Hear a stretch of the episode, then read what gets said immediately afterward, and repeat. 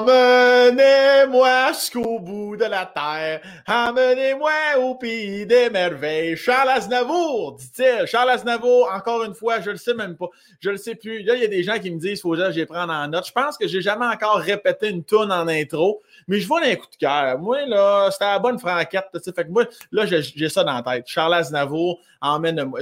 C'est emmène-moi au pays des merveilles. C'est une chanson qu'on chante tous, gars comme filles, je crois, juste avant notre première fois. Je pense que c'est notre désir le plus euh, profond à ce moment-là de se faire amener au pays des merveilles. Je te dirais là qu'un bon mangeage puis un bon ramassis de socket, ça te replace là une fille ou un gars de, de sens de, de venir dans, dans jouissance de, de l'autre, du plaisir de l'autre. Penser à l'autre, c'est ça l'affaire. Il y en a plusieurs qui vont, vont vraiment là, penser à soi. Vraiment, tu penses. C'est un don de soi, fourré, qui disent. Hein. Cours d'FPS, c'était les termes de Santé Canada.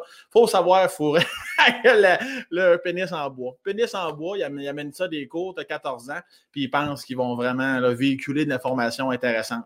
Tu sais, 14 ans, tu te dis, c'est, en tout cas, Bref, il y en a qui c'est une banane. Il y a des écoles, c'est une banane. C'est pas tout le monde qui a le même budget. Nous autres, c'était un pénis en bois. C'était bien gossé. Je sais pas si ça avait été gossé par la prof, mais c'était bien sablé. Tu voyais, là, tu pouvais le prendre, bien le manipuler. Il n'y avait pas d'écharpe possible au fond de la pompe. Il y a peut-être d'autres écoles. Tu avais deux, trois éclisses euh, au niveau de la phalange. Tu t'es dit aussi, boire, lui, d'une pause, il s'est fait aller le, le battre en bois. Mais nous autres, c'était pas ça. C'était vraiment très lisse. Mais on ne touchait pas, là, parce que c'était comme sacré, j'imagine. C'est vraiment juste dans le cours d'FPS, par contre, euh, formation personnelle sociale. C'était pas, mettons, mettez le pénis ne suivait pas les différentes matières. C'était pas comme euh, le Saint Graal de notre cohorte. C'était vraiment juste un cours ou deux.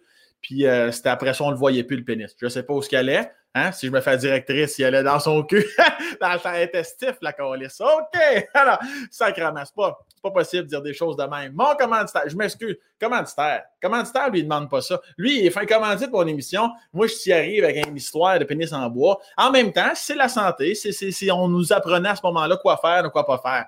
Fait que ça se veut très intelligent. Mon commanditaire d'aujourd'hui, la belle Noémie qui est encore derrière la console, qui, va, qui nous met de l'info au bas de l'écran. Traduction M, qui est une agence linguistique qui offre des services de traduction, évidemment, français à l'anglais, de l'anglais à français, rédaction web et publicitaire, des révisions Ils sont situés à Dolbeau-Mistassini. On salue la belle gang du Lac-Saint-Jean, collabore à distance au quotidien avec une clientèle de Québec, Montréal, Ottawa, partout au Canada, bref, de Saskatchewan à Détroit.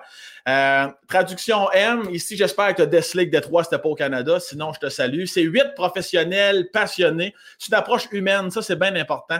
Euh, des communications claires, des résultats convaincants. Bref, ils jouent pas au grand cabinet, tu sais, monsieur, madame, cravate, puis la belle robe, envoyez donc. C'est des partenaires de confiance qui entretiennent des relations d'affaires vraies, et positive. C'est ça. C'est ça qu'il faut que tu retiennes. Il y a du monde comme toi puis moi qui offre un bon service. Moi, c'est du moins, c'est ce que je retiens. Puis euh, ils collaborent aussi. Bref, ils collaborent avec leurs clients comme si c'était des collègues. Et euh, je regarde mes petites notes. Je vais être sûr de, rien oublier si je, trouvais ça, je trouverais ça chiant, Esti. Puis ils deviennent le département de traduction externe de plusieurs agences numériques et boîtes de communication. Leur expertise comprend l'ingénierie, l'ingénierie, pas facile à dire avec mes dents, le web, les finances, les textes administratifs, l'agroalimentaire et le tourisme. Tu peux visiter leur site Internet si jamais tu dis moi la traduction, en arrête besoin pour euh, personnellement, pour professionnellement. Traduction M. On salue les gens de Dolbo Mistassini. Bravo pour votre bon travail et bravo aussi pour l'approche humaine que vous faites. On en a-tu besoin de ce temps-là? Et en parlant d'humain, je reçois aujourd'hui un être humain. J'ai reçu des patères, j'ai reçu des objets, des bouts d'asphalte. Aujourd'hui, je reviens à l'essentiel du podcast. Je reçois un être humain qui va nous répondre. Parce que même de rien, la fois que j'ai reçu un bout d'asphalte, 2 heures et 75 minutes de podcast, ça c'est 3 heures et quart. On est dans, dans la géo dans les mathématiques. Il y a de la pogne dans mon intro aujourd'hui. Ça va être bien long. Là, ça va être le fun parce que la personne va nous répondre. Jean-Thomas Jobin, que j'aime d'amour. On ne dit jamais assez ces affaires-là. Madame, messieurs, bon podcast.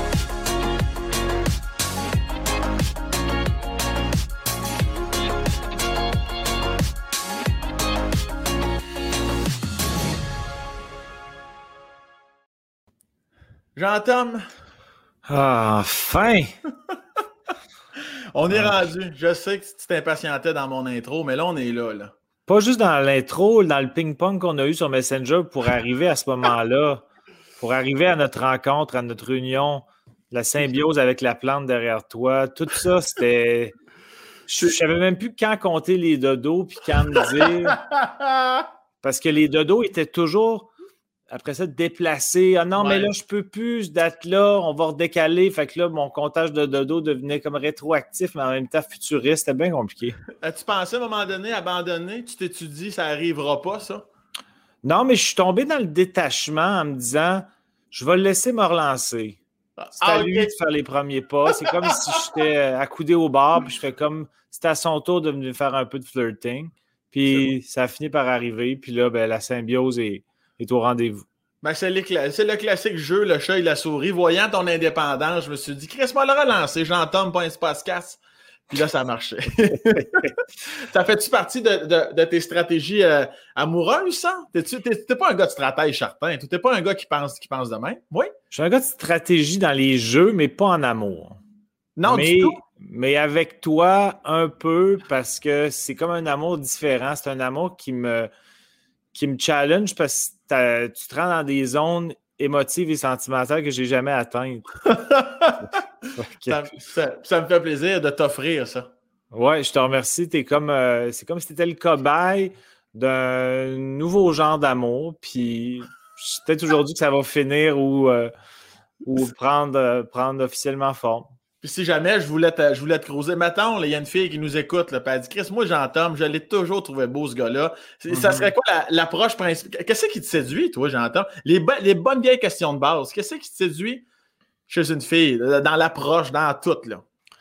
Dans l'approche, euh, je dirais probablement euh, quelqu'un qui me pique mais genre gentiment. Quelqu'un qui, qui, me bave, mais pas de façon malicieuse, qui me fait pleurer en position fétale le lendemain matin, mais qui me. qui.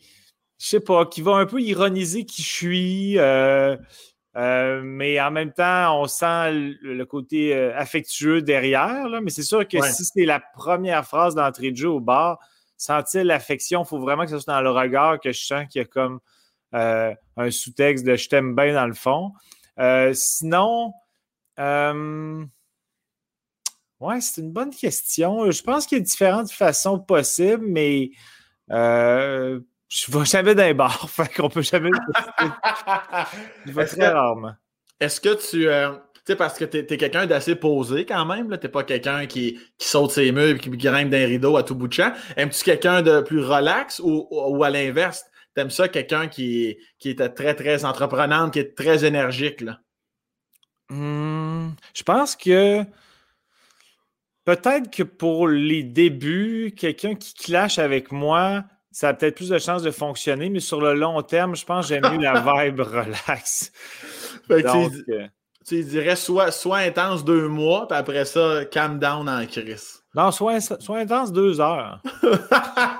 ok, juste le coup de t'accrocher. Ouais, un échantillon pour m'hameçonner, puis après ça, calm the fuck down.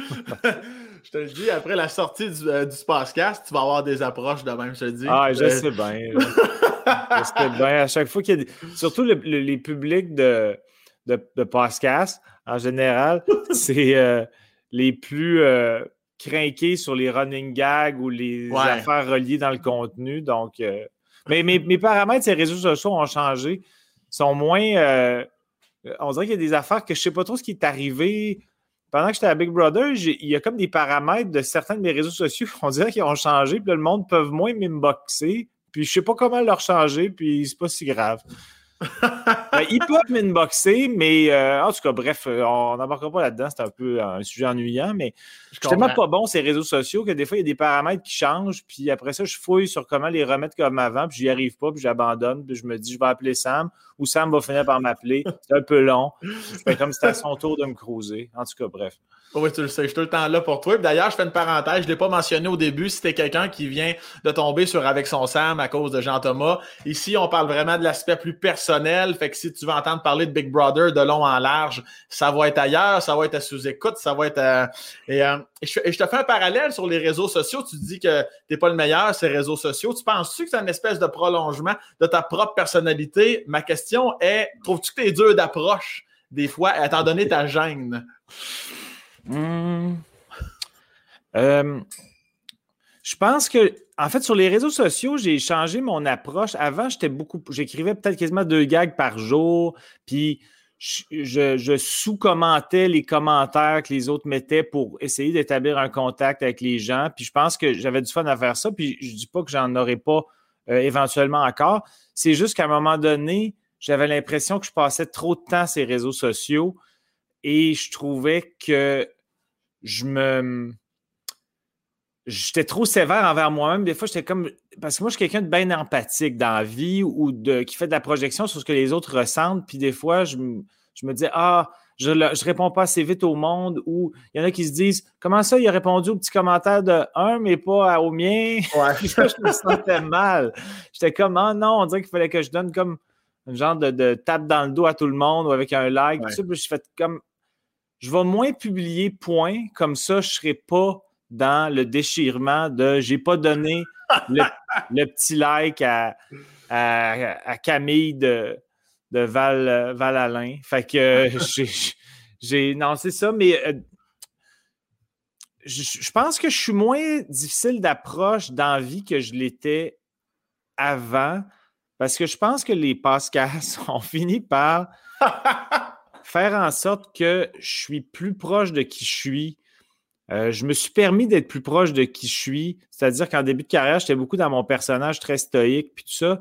Puis là, les, podcasts ont fini par me donner euh, une envie d'être moi-même, puis de ne pas être dans un personnage, de ne pas être en représentation, de juste être moi, puis de me dire, s'il y a des bouts de plate, c'est normal. Il y a des bouts que je suis très plate dans la vie.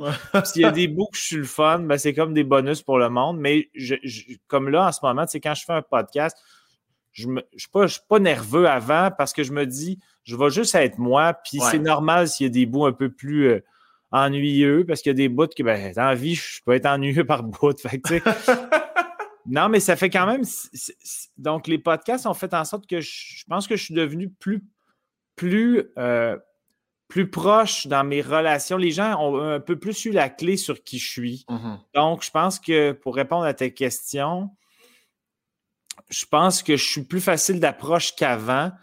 Quand les gens me croisent, ils ont l'impression de me connaître un peu plus, puis de moins, moins se dire, OK, lui, euh, il va-tu être comme stoïque, juste une petite phrase euh, ironique, assassine que je ne comprendrai rien. Ils ont un peu moins, crainte, moins de crainte de ça, peut-être. Je comprends. Puis est-ce que personnellement, je te, ramène à ton début de carrière parce que tu, viens d'en parler, que, ce soit ton personnage de, de, de qu'est-ce qu'un restaurant puis tout ça. Est-ce qu'avec le recul, tu te dis euh, ben, pas que c'était une bonne décision, clairement, ça n'était une parce que c'était drôle que le Chris, mais est-ce qu'on t'a poussé des fois dans ton début de carrière vers cette zone-là de soit comme ça sur scène, pousse ce côté-là de ta personnalité, ou si tu reculais dans le temps, tu serais un peu plus gentil en partant dès le jour 1, ou si c'était le même même en personnage? Je pense que ça s'est fait de façon non calculée, c'est-à-dire que mon personnage de vulgarisateur du restaurant, c'était un personnage stoïque, cérébral, sans émotion, parce que ça servait le personnage qui soit un peu snobinard, puis qui s'écoute parler, puis qui a l'impression que son côté pédagogique avait de l'importance alors qu'il disait absolument rien. Donc, et comme je me suis fait connaître par le biais de ce personnage-là, mais pour moi, ce personnage-là, c'était pas un personnage que j'avais envie de créer. J'ai créé un concept pour un numéro, le vulgarisateur de choses simples, sauf que vu que c'est le numéro qui a été ma carte de visite, ça a fait en sorte qu'après ça, j'ai été engagé au Grand Blond. Puis là, j'étais comme devenu le vulgarisateur, alors que le vulgarisateur, c'était juste un personnage relié au concept et, non, et non la proposition artistique globale avec laquelle j'avais envie d'arriver. Donc, euh, je suis vraiment content de comment ça s'est passé parce que je pense que ce numéro-là été ma carte de visite. Puis, n'eût été cette carte de visite-là, je ne le sais pas. Je ne dis pas que je ne serais pas arrivé autrement, mais le parcours aurait été différent. Donc, je n'ai pas de regrets sur ça, mais ça faisait en sorte qu'en début de carrière, quand j'étais en entrevue, exemple, Là, je ne savais pas trop comment gérer parce que j'étais comme les gens s'attendent au gars stoïque sans émotion. Puis si je souris, si je déconne, que je sors de la bulle, j'ai l'impression que ça décrédibilisait le personnage puis que ça y nuirait. Donc, à un moment donné, j'ai décidé de ne pas faire mon restaurant dans mon premier show, puis tranquillement, pas vite, parce que oui, le, fait de surexpliquer puis de suranalyser, je le fais quand même. Mon personnage, j'ai continué à le faire, mais à un moment donné, j'ai évacué ça plus volontairement pour être plus près de moi-même parce que j'ai plus de fun dans ma carrière depuis que j'ai commencé à être plus proche de moi. Parce que je pense que là, maintenant, les gens ont compris la convention, puis ils savent que, OK, il y a des bouts qui vont nous raconter des affaires fictives, qu'on sait que c'est fictif, mais on se prête au jeu. Puis après ça, quand tu nous racontes un truc plus réel, on y croit quand même parce qu'on a compris le, le, la dualité euh, pour s'amuser. Tu sais. Mm-hmm. Puis je pense que les podcasts ont beaucoup permis aux gens de saisir les couches puis de faire comme OK, là, on a compris, tu peux t'amuser avec nous de toutes les façons. Là, je sais que ça t'a un peu excité, cette phrase-là, parce que tu as envie que je m'amuse avec toi de plein de façons. ça, ça fait juste commencer le podcast. voir tantôt, on va finir ça. Nusac. Mais euh, est-ce que c'est comment se rapprocher de soi-même? Tu sais, parce que tu es dans la quarantaine. À quel moment tu sens que le Jean-Tom se rapproche du Jean-Thomas, puis tu te dis-tu, tabarnak, pourquoi que je me suis pas rapproché de moi-même avant, Calis? Quand tu dis se rapprocher de moi-même, est-ce que tu parles de se rapprocher de moi-même en le blendant avec ma carrière ou se rapprocher de moi-même juste moi dans la vie? Juste ben, toi dans la vie.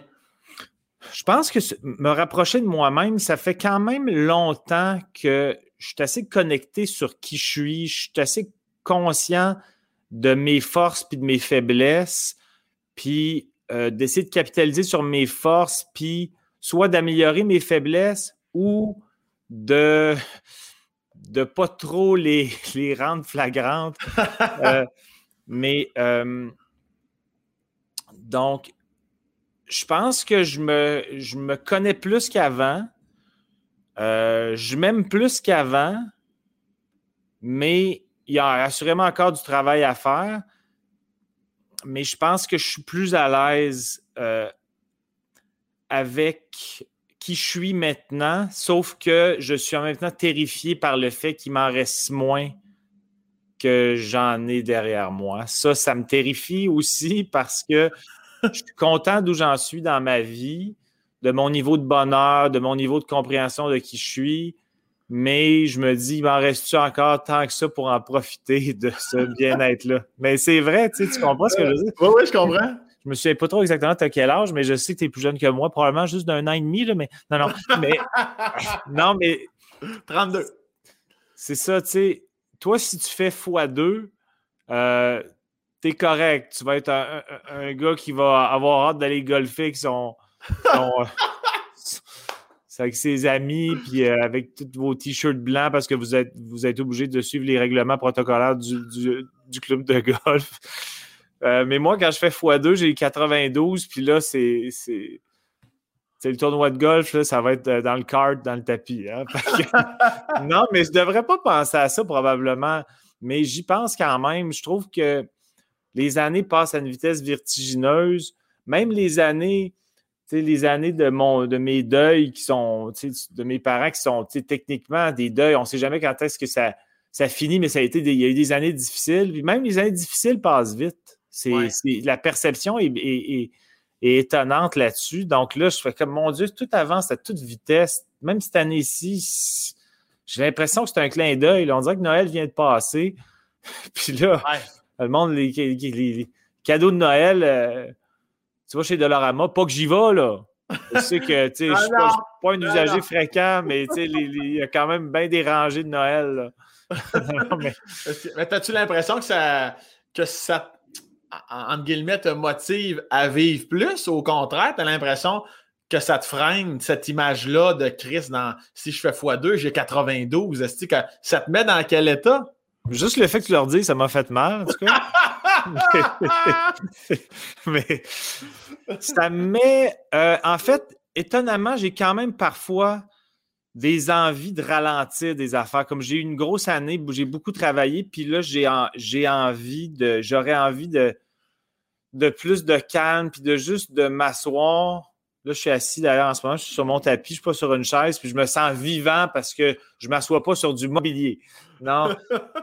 Mais juste de, de que tout soit pas trop en, accéléré parce que justement, quand tu es trop occupé, ça passe encore plus vite, puis c'est là que ça fait peur parce que tu fais comme j'ai-tu aussi parfois pris le temps de rien faire, de. Par chance, je continue à faire beaucoup de sport, je, me le place dans mon horaire. Ça, c'est vital pour moi. Euh, mon agence est au courant. j'essaie de faire du hockey, tennis, de, de, me faire ça cinq, six fois par semaine si je peux. Puis c'est, c'est vital à mon mental. Pour moi, ça, c'est le, le. Je suis quelqu'un d'hyper ludique. J'adore les jeux, j'adore jouer. Ça fait en sorte que mon côté gamin est sollicité. Donc, si je le place pas dans mon horaire, j'ai une carence flagrante. Donc, ça, je le fais, puis ça, je veux pas changer ça. Qu'est-ce que tu allais dire, excuse-moi? Non, non, non, mais est-ce que tu es.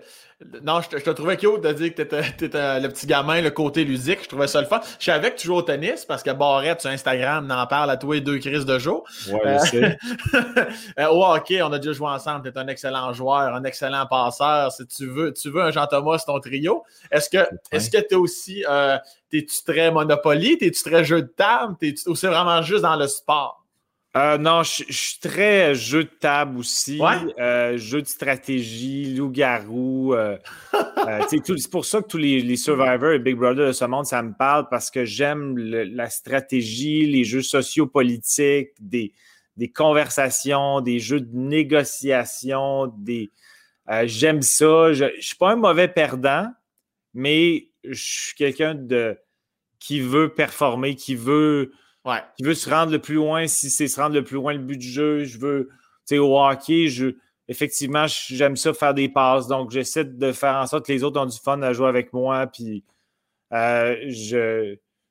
Mais je suis ludique. si je joue une game de hockey, je veux la gagner. Mais si je la perds, je dis good job. Je ne suis, suis pas aigri. Là, jamais je vais donner des coups de pied. Euh, euh, des, coups de pied dans la chambre en arrivant puis kicker les, les poubelles. Là. Aussitôt que c'est fini, c'est fini. Mais pendant, je suis compétitif parce que pour moi, tant qu'à le faire, aussi bien le faire de mon mieux puis d'essayer de gagner, mais d'avoir du plaisir. Puis après ça, ben, féliciter l'adversaire et faire comme Bravo Barrette, c'est fatigant. Fais-moi mal sur les réseaux sociaux, intimide-moi avec ma, marche lente là, que tu n'as pas justifié nulle part, que c'est parce que tu venais de me faire courir deux minutes et demie avec des lobes et des amortis, mais ça, tu ne l'as pas dit, puis tu me filmes à mon insu, puis tu m'intimides m'intimider sur les réseaux sociaux. ben là, tu viens de démystifier. Là, là, là, c'est clair. Là, tu viens de le dire, puis Barrett est au courant. puis tu as, plus de, plus de following que Barrett. Là, fait ben oui. Ça fait un contrebalan. Euh, ouais. D'ailleurs, Barrett, si tu nous écoutes en ce moment, tu peux bien manger de la merde. fait que ça, c'est réglé. c'est casé. Est-ce que tu veux. Euh, est-ce que dans ta tête, tu as un petit plan clair de. Euh, euh, de, tasser la carrière à un moment donné pour justement faire place à ce que tu dis? Moi, dans le fond, j'ai fait des tournées, j'ai fait de la télé, j'ai fait des pubs, j'ai fait Big Brother, j'ai fait ci. Est-ce que tu vois un arrêt potentiel à un moment donné où tu te dis non, non, je vais quand même toujours continuer? Ou à un moment donné, tu feras place à, Jean-Tom 100% puis tu retourneras à Québec ou peu importe? Mm-hmm. Euh, non, je veux toujours continuer parce que ce que j'aime de l'humour, entre autres, c'est aussi que mon côté ludique est sollicité. Mm-hmm. C'est que quand tu inventes des histoires ou que tu t'amuses à faire rire les autres, puis tu bâtis des blagues, pour moi, il y a quelque chose d'hyper créatif et enfantin à l'humour. Tu comprends ce que je veux dire dans le sens que tu construis une histoire pour déclencher un rire, puis c'est toi qui l'as bâti, ton histoire. Euh, tu peux aller où tu veux. Euh, puis là, moi, pour moi, c'est comme l'image du petit gars avec ses, bonhommes de la guerre des étoiles, mais métaphoriquement relié à l'humour. C'est-à-dire prendre mes bonhommes, c'est-à-dire prendre mes mots puis bâtir quelque chose qui finit par être amusant pour les autres. Il y a un côté ludique. C'est dans le dosage que je vais à partir de, maintenant, à partir de ce podcast-ci. à partir de, ma perception de la plante. La plante vient la plante derrière toi vient de me, dire il faut que tu doses mieux. Non, mais je veux, euh, je veux choisir les choses que j'ai envie de faire, puis que ça soit de l'amusement. Je ne veux, pas me dire euh, faut que je saisisse toutes les opportunités, j'ai trop peur de ne plus travailler à un. Parce que je pense que quand tu fais ça, tu t'oublies un peu. Puis, euh, j'ai envie de faire les affaires que j'aime, puis que j'ai l'impression qu'ils vont me nourrir euh, professionnellement et humainement, mmh mais d'oser mieux. Euh, tu sais, comme là, mettons, mon quatrième show, ben, je veux être. si, je, pourrais en sortir un, je vais en sortir un. J'ai commencé à roder puis tout ça, mais je ne veux pas mettre de pression de sortir le show trop vite. Euh, OK, euh, là, tu as eu une belle année, les gens, peut-être qu'ils achèteraient des billets en ce moment. Oui, mais si mon show n'est pas prêt, Ouais. tu sais, je veux me mettre, je veux être fidèle à mes standards de, de ce que je m'attends de moi-même. Puis Quitte à ce qu'une va- une vague passe puis que j'ai pas saisi, c'est pas grave. Ouais, ouais, je comprends. Je veux m'amuser puis je vais être content de ce que je livre. Puis évidemment, il n'y a, rien de parfait. quand on bâtit un show, euh, tu le sais, il y a des. Toi, Ouais. faut, faut se satisfaire soi-même puis espérer que le plus de monde possible soit satisfait en sortant de ta salle. Mais tu peux pas plaire à tout le monde. Mais ça, tu sais, je lâche, lâche prise par rapport à ça. là. Mhm. Euh, donc, ouais, je dirais que c'est dans le dosage. Je pense pas que, que je vais m'éclipser totalement. Euh, puis de toute façon, j'ai 46 ans, là, je ne suis, pas, pas sur le bord de la retraite, là, mais euh, faire des choix qui me tentent, pas, pas accepter des contrats. Parfois, on me dit Ah, on m'a pas fait un bout qu'on m'a pas vu. Je dis oui à ça juste parce Ouais. que ça va me remettre la tête la map un peu. Ça, ça, ça, correspond pas à moi assez. tu. Je comprends. Puis, euh, je te ramène dans les années 70, petit Jean-Thomas. euh, OK, là, je- tu vas me faire plaisir, tu vas dire 1975, parce que si tu dis 70, les gens vont penser, il est peut-être né en 71, puis là, c'est comme si ça me rajoute 4-5 ans. Vas-y, Mais- factuel, le 16 juin 75. 16 juin 75, tu, tu sors de l'entrejambe de ta mère. Euh, non, puis- je suis né par césarienne. Fais C'est ça. attention, fais des recherches. Ah, 75, 16 juin, césarienne. T'aimes-tu mieux le rouge ou le bleu, juste au cas où? Bleu, j'ai Le bleu. Le, le bleu, puis tes gémeaux. t'envoie- veux- veux-tu que je t'envoie une photo de la cicatrice à ma mère? Euh, Ouais, on, tu serais on- fin. on avait pris beaucoup de photos, mais on a fait des montages. Tout le monde avait son sel en 75 pour Ouais. prendre ces photos-là. Effectivement. T'es, euh, donc, tu es dans la ville de Québec? Ouais. Puis Sainte-Foy. euh, enfant unique? Non, sœur de, sœur de 8 ans, un petit peu plus que 8 ans que moi. OK, fait qu'elle est plus vieille que toi. Elle est plus vieille que moi. Excellent, que- cal- excellent elle- calcul. Elle est encore plus proche de la mort à ce moment-là. Je sais pas si, tu veux y rappeler, là, mais qu'on finisse le podcast, tu y diras. Ok, parfait. Ouais, elle, si elle fait x2, ça donne pas mal. euh, ça donne pas mal 108 ans. On y dira pas tout de On ne suite. dira pas. Euh, Ça, ça se passe comment, cette enfance-là? Allons-y par petite stretch, allons-y de, de 0 à 6 ans. T'as-tu des, souvenirs? Co- co- comment ça se passe, l'ambiance familiale, ton père, ta mère? Euh, de 0 à 6 ans, euh, j'ai pas de souvenir si C'est jeune, là. frappant. là. J'ai souvenir d'un enfant très dans sa tête, c'est-à-dire moi, là, je ne suis pas en train d'accuser ma soeur, d'un enfant très euh, euh, qui s'invente un monde euh, un peu à lui, qui va beaucoup, euh, beaucoup de, de solitude dans la, mais pas de solitude triste, là, de solitude dans la salle de jeu en train de, de me faire des matchs de hockey qui finissent euh, au, au septième match en prolongation Ah ouais. de la Coupe Stanley. Ça, j'ai, euh, de jouer avec mes mini-hockey, puis de faire des scénarios, puis de me faire des scénarios avec, de- avec mes bonhommes de la guerre des étoiles, puis avec mes Transformers, puis avec mes G.I. Joe. Des fois, c'était les, les G.I. Joe contre la guerre des étoiles. Euh, des scénarios vraiment dans ma tête. Là, je, je me suis fait ça là, tellement longtemps. Là. En effet, avant-hier, la guerre des étoiles.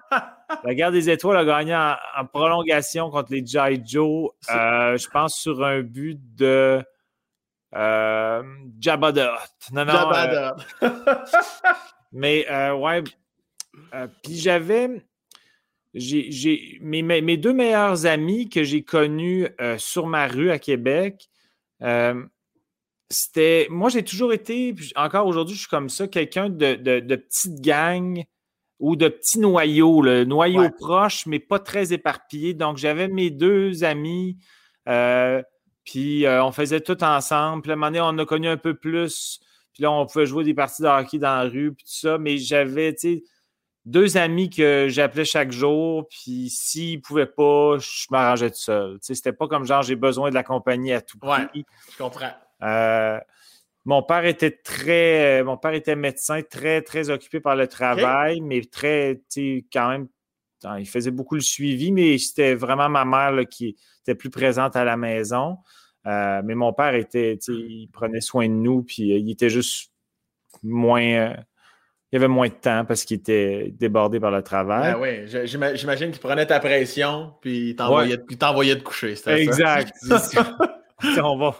Puis ma mère me faisait des cathéters dans le bras parce qu'elle était, infirmière à la Croix-Rouge.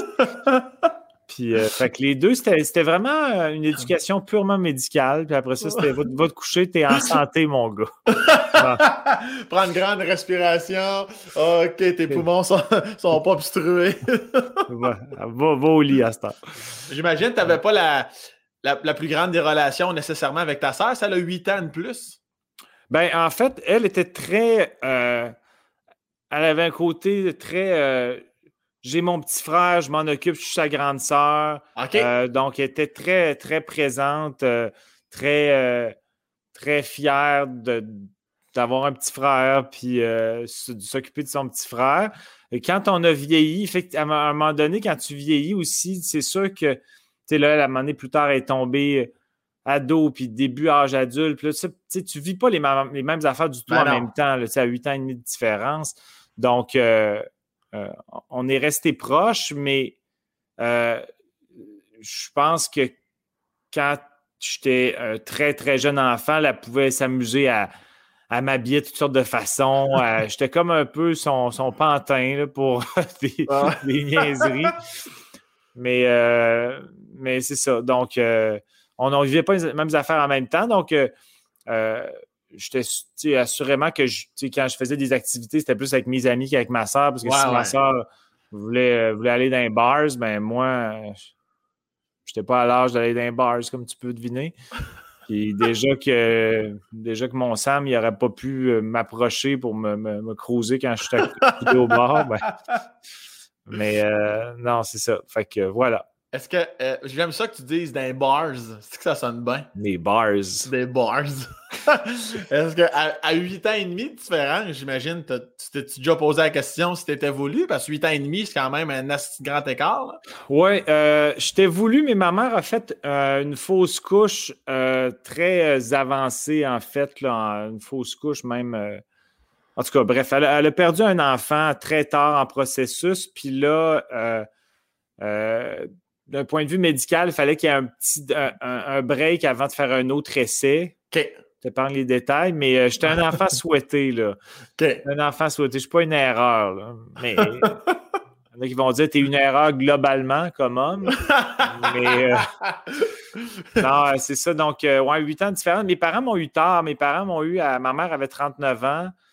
mon père 38 à l'époque. Puis ouais, tu sais, par rapport au à mes amis de mon âge, là, ben, mes parents sont décédés, mais mes parents étaient euh, un, 10 ans, en général, un 10 ans plus vieux que les parents de mes amis. Mhm, je comprends. Puis est-ce que tu transposais tes scénarios dans ton monde, dans ta tête ou de la ruelle? Les transposais-tu sur la patinoire? Jouais-tu dans une vraie équipe de hockey? Tu faisais-tu des sports ou ben non, ça, ça, ça, se passait pas? Euh, j'ai, joué, euh, j'ai commencé à jouer au hockey dès qu'on pouvait à demi-patinoire. Mon plus vieux souvenir, c'était avec les hiboux de Sainte-Foy. J'étais dans, les hiboux. Gros club, les hiboux. j'ai souvenir qu'il y avait une alternance pour le gardien de but. Il y avait une alternance. Oui, parce qu'il fallait tout garder les buts au moins une fois pendant la saison. Peut-être que c'était pour donner un échantillon aux jeunes à savoir on ne sait pas qui aime gauler dans la vie, ben faisons-leur essayer au moins une fois chaque. Euh, ah ben, c'est pas bête. Mon souvenir, c'est que ça avait été un match nul de 6-6 quand j'avais gaulé, mais j'avais été mitraillé comme Ron Tognott. il y avait eu une batterie de 73 tirs. Non, mais euh, ouais, j'ai accroché sur le hockey là, vraiment jeune. J'aimais ça. Je suivais les Nordiques, j'étais excité. J'ai regardé les statistiques dans les journaux le lendemain. Euh, ça, nourrissait beaucoup mon imaginaire, le hockey, vraiment. C'était. Ben, tout ce qui est jeu nourrissait déjà beaucoup mon, mon, imaginaire, mais le hockey, c'était comme. J'avais-tu hâte à l'hiver? J'ai toujours. Là, je dirais que je commence à préférer l'été, mais longtemps, je disais toujours que euh, ma saison préférée, c'était l'hiver. Et parce que quand j'étais jeune, je pouvais jouer au hockey dans la rue avec la belle neige tapée. Là. Ouais, ouais. Quand la saleuse passait, j'étais fâché. ça, rendait ça, ça rendait ça sur l'asphalte, puis ça, ça, ça, abîmait les, les palettes. J'aimais pas ça. Mais donc, mon association avec euh, mes plaisirs d'hiver, beaucoup reliés au hockey, ont fait en sorte que par nostalgie rétroactive ou je sais pas, j'ai toujours aimé, j'aime encore l'hiver. Un peu moins, là, mais j'aime l'hiver parce que je trouve ça beau de la neige. Ça me fait penser au hockey dans la rue. Ça me fait penser à euh, aller à l'aréna avec ma poche de hockey pour jouer au hockey. Fait que l'association pour moi avec l'hiver est vraiment positive. Donc, hmm. euh, je pense que c'est beaucoup relié à ça. Puis euh, euh, je, t'écoute parler, ça se peut-tu que tu sois quelqu'un de nostalgique ou c'est juste par rapport au hockey que ça te fait cet effet-là? Non, je suis quelqu'un de nostalgique quand même. Euh, je suis quelqu'un de nostalgique, pas au point de me paralyser à ne pas avancer dans le pas avancer dans le présent. Ça, ouais, Pas, bien, phrase pas vivre mon présent puis avancer dans le futur. Mais je, oui, je suis quelqu'un qui est beaucoup dans mes souvenirs, qui pense au passé, mais de façon positive quand même. C'est pas comme des, des, nostalgies qui m'alourdissent, c'est des nostalgies positives qui parfois peuvent me rendre tristounet une petite heure et demie. Puis là, je vais voir si euh, Sam m'a écrit sur Messenger pour faire son podcast. Puis là, j'ai vu une autre déception. Est-ce que je vais te poser une question, elle va l'air stupide, là, mais aimes-tu ça être triste? Dans le sens où moi, il y a des gens que je connais des fois, ils vont me dire, ah, des fois, un peu comme tu viens de dire. C'est comme, mhm. des fois, je pense à un moment, là, puis là, il faut que je le vive. Si là, je vais faire exprès, je vais me mettre une toune plus mollo, il faut que je vive mon émotion de ce moment-là m'avait fait de la peine un peu. Ça te mhm. parle-tu, ça, ou ça par rapport? C'est intéressant. Peut-être que parfois, je suis quelqu'un d'assez euh, sensible, euh, puis parfois, euh, oui, peut-être déclencher, pas, pas comme j'ai besoin d'un déclencheur de, de, larmes, là, mais effectivement, une toune qui, mettons, je tombe dans un moment de nostalgie du passé, puis là, essayer de penser à une chanson qui, qui rime avec ce, ce souvenir-là, puis me dire, OK, euh, on va prendre mon, mon, mon amaretto sur glace, puis, euh, euh, je vais écouter November Rain, puis je vais je vais penser à quand j'ai gaulé pour les hiboux. Euh, que, je, m'étais fait mitrailler dans un match nul de 6 à 6. non, mais c'est, effectivement, c'est, pas bête. Je l'avais jamais vu de même, mais c'est qu'on dirait que si je le fais, c'est que je sais que c'est des un petit blitz ou un sprint de nostalgie qui va me faire du bien après ou même pendant. C'est pas quelque chose qu'il faut que j'évacue, genre, il faut que ça sorte, mais que je sens que juste de, de, de larmoyer un peu en pensant à quelque chose qui, qui est pas nécessairement juste négatif, qui peut même être positif, mais dont je m'ennuie, ouais. ben ça me fait ça peut me faire du bien. Ouais. je, vais, plus l'assumer quand je le fais à cause que tu le dis de même. Je trouve que ça fait du sens. Je suis pas tout seul à le faire. ouais, je connais pas personne qui fait ça. Moi, je fais ça pour t'aider à parler. Ouais, je sais. ben non, Puis, as-tu gardé cette relation-là? Proche, tu parlais de tes deux amis, tu avais comme ton petit clan. As-tu gardé ces amis encore aujourd'hui? T'as-tu encore une connexion claire avec eux autres? Oui, oui, oui. en fait, on, a, on, a cinq, on est cinq amis. Euh, ben, six au total avec moi, si je m'inclus, parce que j'espère qu'ils disent que je suis leur ami aussi. on te le souhaite.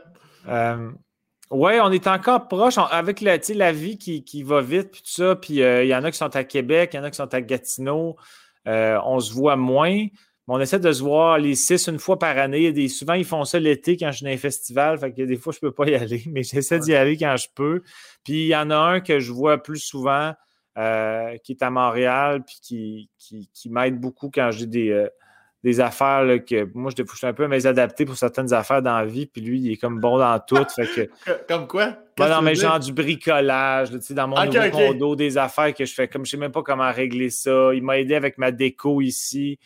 Euh, donc, euh, c'est comme mon ami polyvalent que j'appelle. Il est comme bon dans tout. Euh, on a déjà voyagé ensemble quand on avait 19-20 ans. On est allé en, en Europe 3-4 mois. Puis moi, j'étais comme lui, il m'appelait son come with guy. Son come with guy, c'est genre, viens, viens avec moi m'entertainer par ta présence, puis euh, je m'occupe de la gestion, de l'orientation et de la débrouillardise en voyage. Donc, pas que je ne suis pas débrouillard, je suis quand même débrouillard, mais on dirait qu'avavec lui, s'il est là, je préfère le laisser l'idée le côté gestion de la vie, puis je vais l'idée l'entertainment pour son bon plaisir, pour que ça pour que ça rende sa gestion moins plate.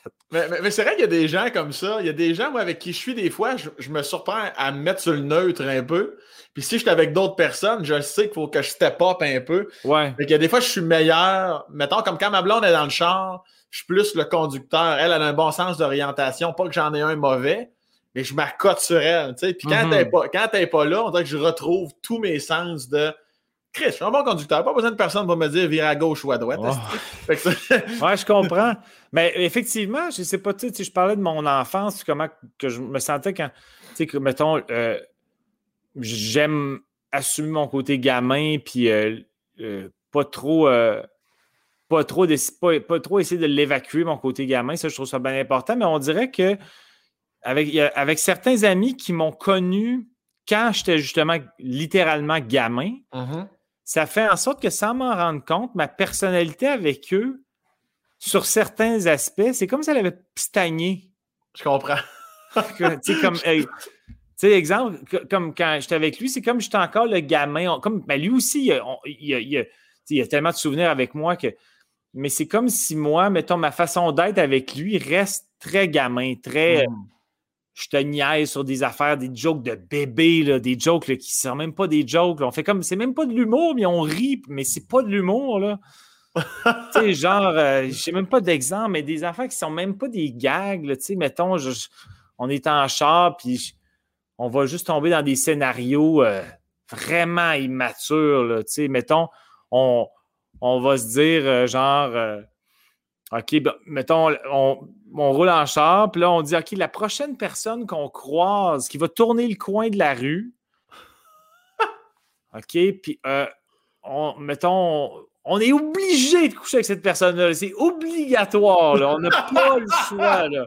On n'a pas le choix, puis là, on a comme du fun en voyant arriver la personne. Pas pour rire du monde, c'est juste pour visualiser. Ah OK, t'es obligé, là, tu sais pas, il y a comme un build-up. OK, on n'a pas le choix, le gun ça table, on est obligé de Mais comme on a 46. Ou bien ah, dire, ou bien dire, mettons, la prochaine personne, euh, c'est qui croit, qui, c'est la, prochaine personne qui tourne le coin, c'est la personne qui fait le mieux l'amour au monde, mais de loin, là, mettons, là, par une hostie de coche à la deuxième place. Fait que là, on voit le casting de la personne, puis on fait Ah ouais, cette personne-là a des twists. Des twists euh, que personne n'a. En tout cas, des jeux de gamin, mais c'est ça. Ça fait comme du bien de, ben pour moi, de me sentir dans un, une vibe un peu euh, où j'ai pas besoin de d'être en représentation. Pas que je me sens en représentation dans la vie, mais avec lui, on dirait que j'ai. Puis avec d'autres amis, je me sens complètement ils savent que je peux avoir un côté mais adapté. Fait que je fais comme. Ils me jugeront pas, puis ils vont, vont juste être euh, contents que je sois là. Non, non, je comprends totalement ta vibe. Je suis convaincu que bien du monde qui nous écoute en ce moment ont leur personne euh, de, de, personnes qui arrivent sur le coin de rue. Tout le monde a ses jeux, je te le confirme. c'est quand, même soft, là, les jeux. C'est ça, ça, pourrait être pire. On passe pas à c'est de la c'est juste dans, dans l'hypothèse dans l'utopie. Jamais on dit ben non, ben non. mettons, au bonhomme de 68 Hey, ça a l'air que t'es euh, t'as des twists, là, je sais pas c'est quoi là. Mais bravo pour tes compétences sexuelles, monsieur. Fais pas semblant de pas savoir de quoi je parle, toi. Puis euh, et, là, quand tu évolues euh, d'année en année, le fameux joueur, le grand joueur que tu es pour les hiboux de Sainte-Foy, est-ce que, comme plusieurs gamins, maintenant, tu envisages la Ligue nationale ou ben non, tu le comprends assez vite que ça n'arrivera jamais? Non, je le comprends assez vite que ça n'arrivera jamais. Euh, je vois quand même des, dans des pas pires calibres de hockey, mais jamais le, plus haut niveau. De, donc, c'était comme. Euh, tu jouais quoi? 2B euh, ou participatif puis 2B, ça dépendait des années. ma première année, souvent, c'était plus participatif. La deuxième, peut-être un peu plus compétitif. Mais même vers la fin, je voulais tellement jouer avec mes amis que j'avais peut-être un meilleur calibre que certains amis, puis je me descendais dans le participatif. parce que je voulais passer l'année avec eux autres. Là, je comprends. C'était, c'était ça. Là, fait, puis, euh, ouais, j'ai jamais aimé tant le côté. Euh, je trouvais que quand le, le, le, le contact embarqué, Bantam, puis tout ça, je trouvais tellement que c'était une vibe du monde qui veut à tout prix plaquer. Puis moi, je trouvais ça anti-jeu. Je n'étais pas craintif, là, c'était juste pas mon style. J'étais plus un, joueur créatif, un joueur de centre. Fait que j'avais pas nécessairement à aller dans un coin. Fait que c'est pas. J'étais pas craintif des contacts, mais je trouvais qu'il y avait beaucoup de joueurs qui tombaient en mode OK, là, c'est la première année qu'on a le droit de plaquer, on veut plaquer tout le temps. Je fais comme Ouais, mais en même temps, le jeu ne progresse pas si tu pensais qu'à plaquer. Là. la progression de la rondelle vers le but. Fait que je trouvais que c'était un peu anti-jeu par bout. Puis, euh, puis euh, pour ça que je trouvais que le calibre était quasiment meilleur des fois dans le participatif que dans les premiers. les, euh, les, premiers échelons du contact, c'était comme c'était tellement l'emphase sur les gros gars qui plaquent. Je fais comme OK, j'ai pas de fun. De toute façon, je sais que je, me rendrai nulle part, fait aussi bien m'amuser rendu là. J'ai vécu, j'ai vu tout ce que tu viens de décrire. Je suis totalement d'accord avec toi. Et avais-tu des parents participatifs? Ton père, malgré son rôle de médecin, il remplissait-tu les gourdes, ouvrait-tu les portes? ta, mère, ta mère étais-tu là? Ou ben non, tes parents n'étaient jamais là? Comment ça se passait, la dynamique sportive avec leur fils? Ah, il était très impliqué, euh, très impliqué. Euh, ma mère, elle venait voir tous les matchs. c'est cool. Et euh, vraiment tous les matchs, grosse fan. elle me disait même que ça m'était, ça est arrivé, c'est arrivé souvent même à l'âge adulte ou même quand j'étais rendu à Montréal ou quand il y avait les, face-à-face de célébrités au Centre Bell. Sa santé le permettait, mais elle ne se permettait pas, mais elle voulait vraiment venir voir les matchs. Elle s'ennuyait de venir voir les matchs, même quand j'avais 37 ans. Elle était comme je viendrais voir des parties. Elle, c'était comme euh, la femme qui avait appris que quand on était en désavantage numérique, il faut dégager la rondelle à l'autre bout. Donc, à un moment donné, elle a, appris ça, puis elle criait toujours dégage. Elle était tellement contente d'avoir appris cette information-là que quand on était en désavantage numérique, elle criait dégage. Puis des fois, ça s'y prêtait même plus. Puis elle criait dégage pareil. Fait que les parents, ils, la taquinaient avec euh, Madame, Madame, Madame Jobin, c'est plus le temps de créer des gages. Le désavantage numérique est terminé. Ils ont suffisamment dégagé. Euh, puis mon, père, euh, mon père venait moins parce qu'il faute de temps, mais quand il pouvait, il venait. Euh, il a été, je pense qu'il y a deux années que c'est le père d'un de, mes meilleurs amis qui coachait. Puis il avait demandé à mon père d'être le médecin de l'équipe.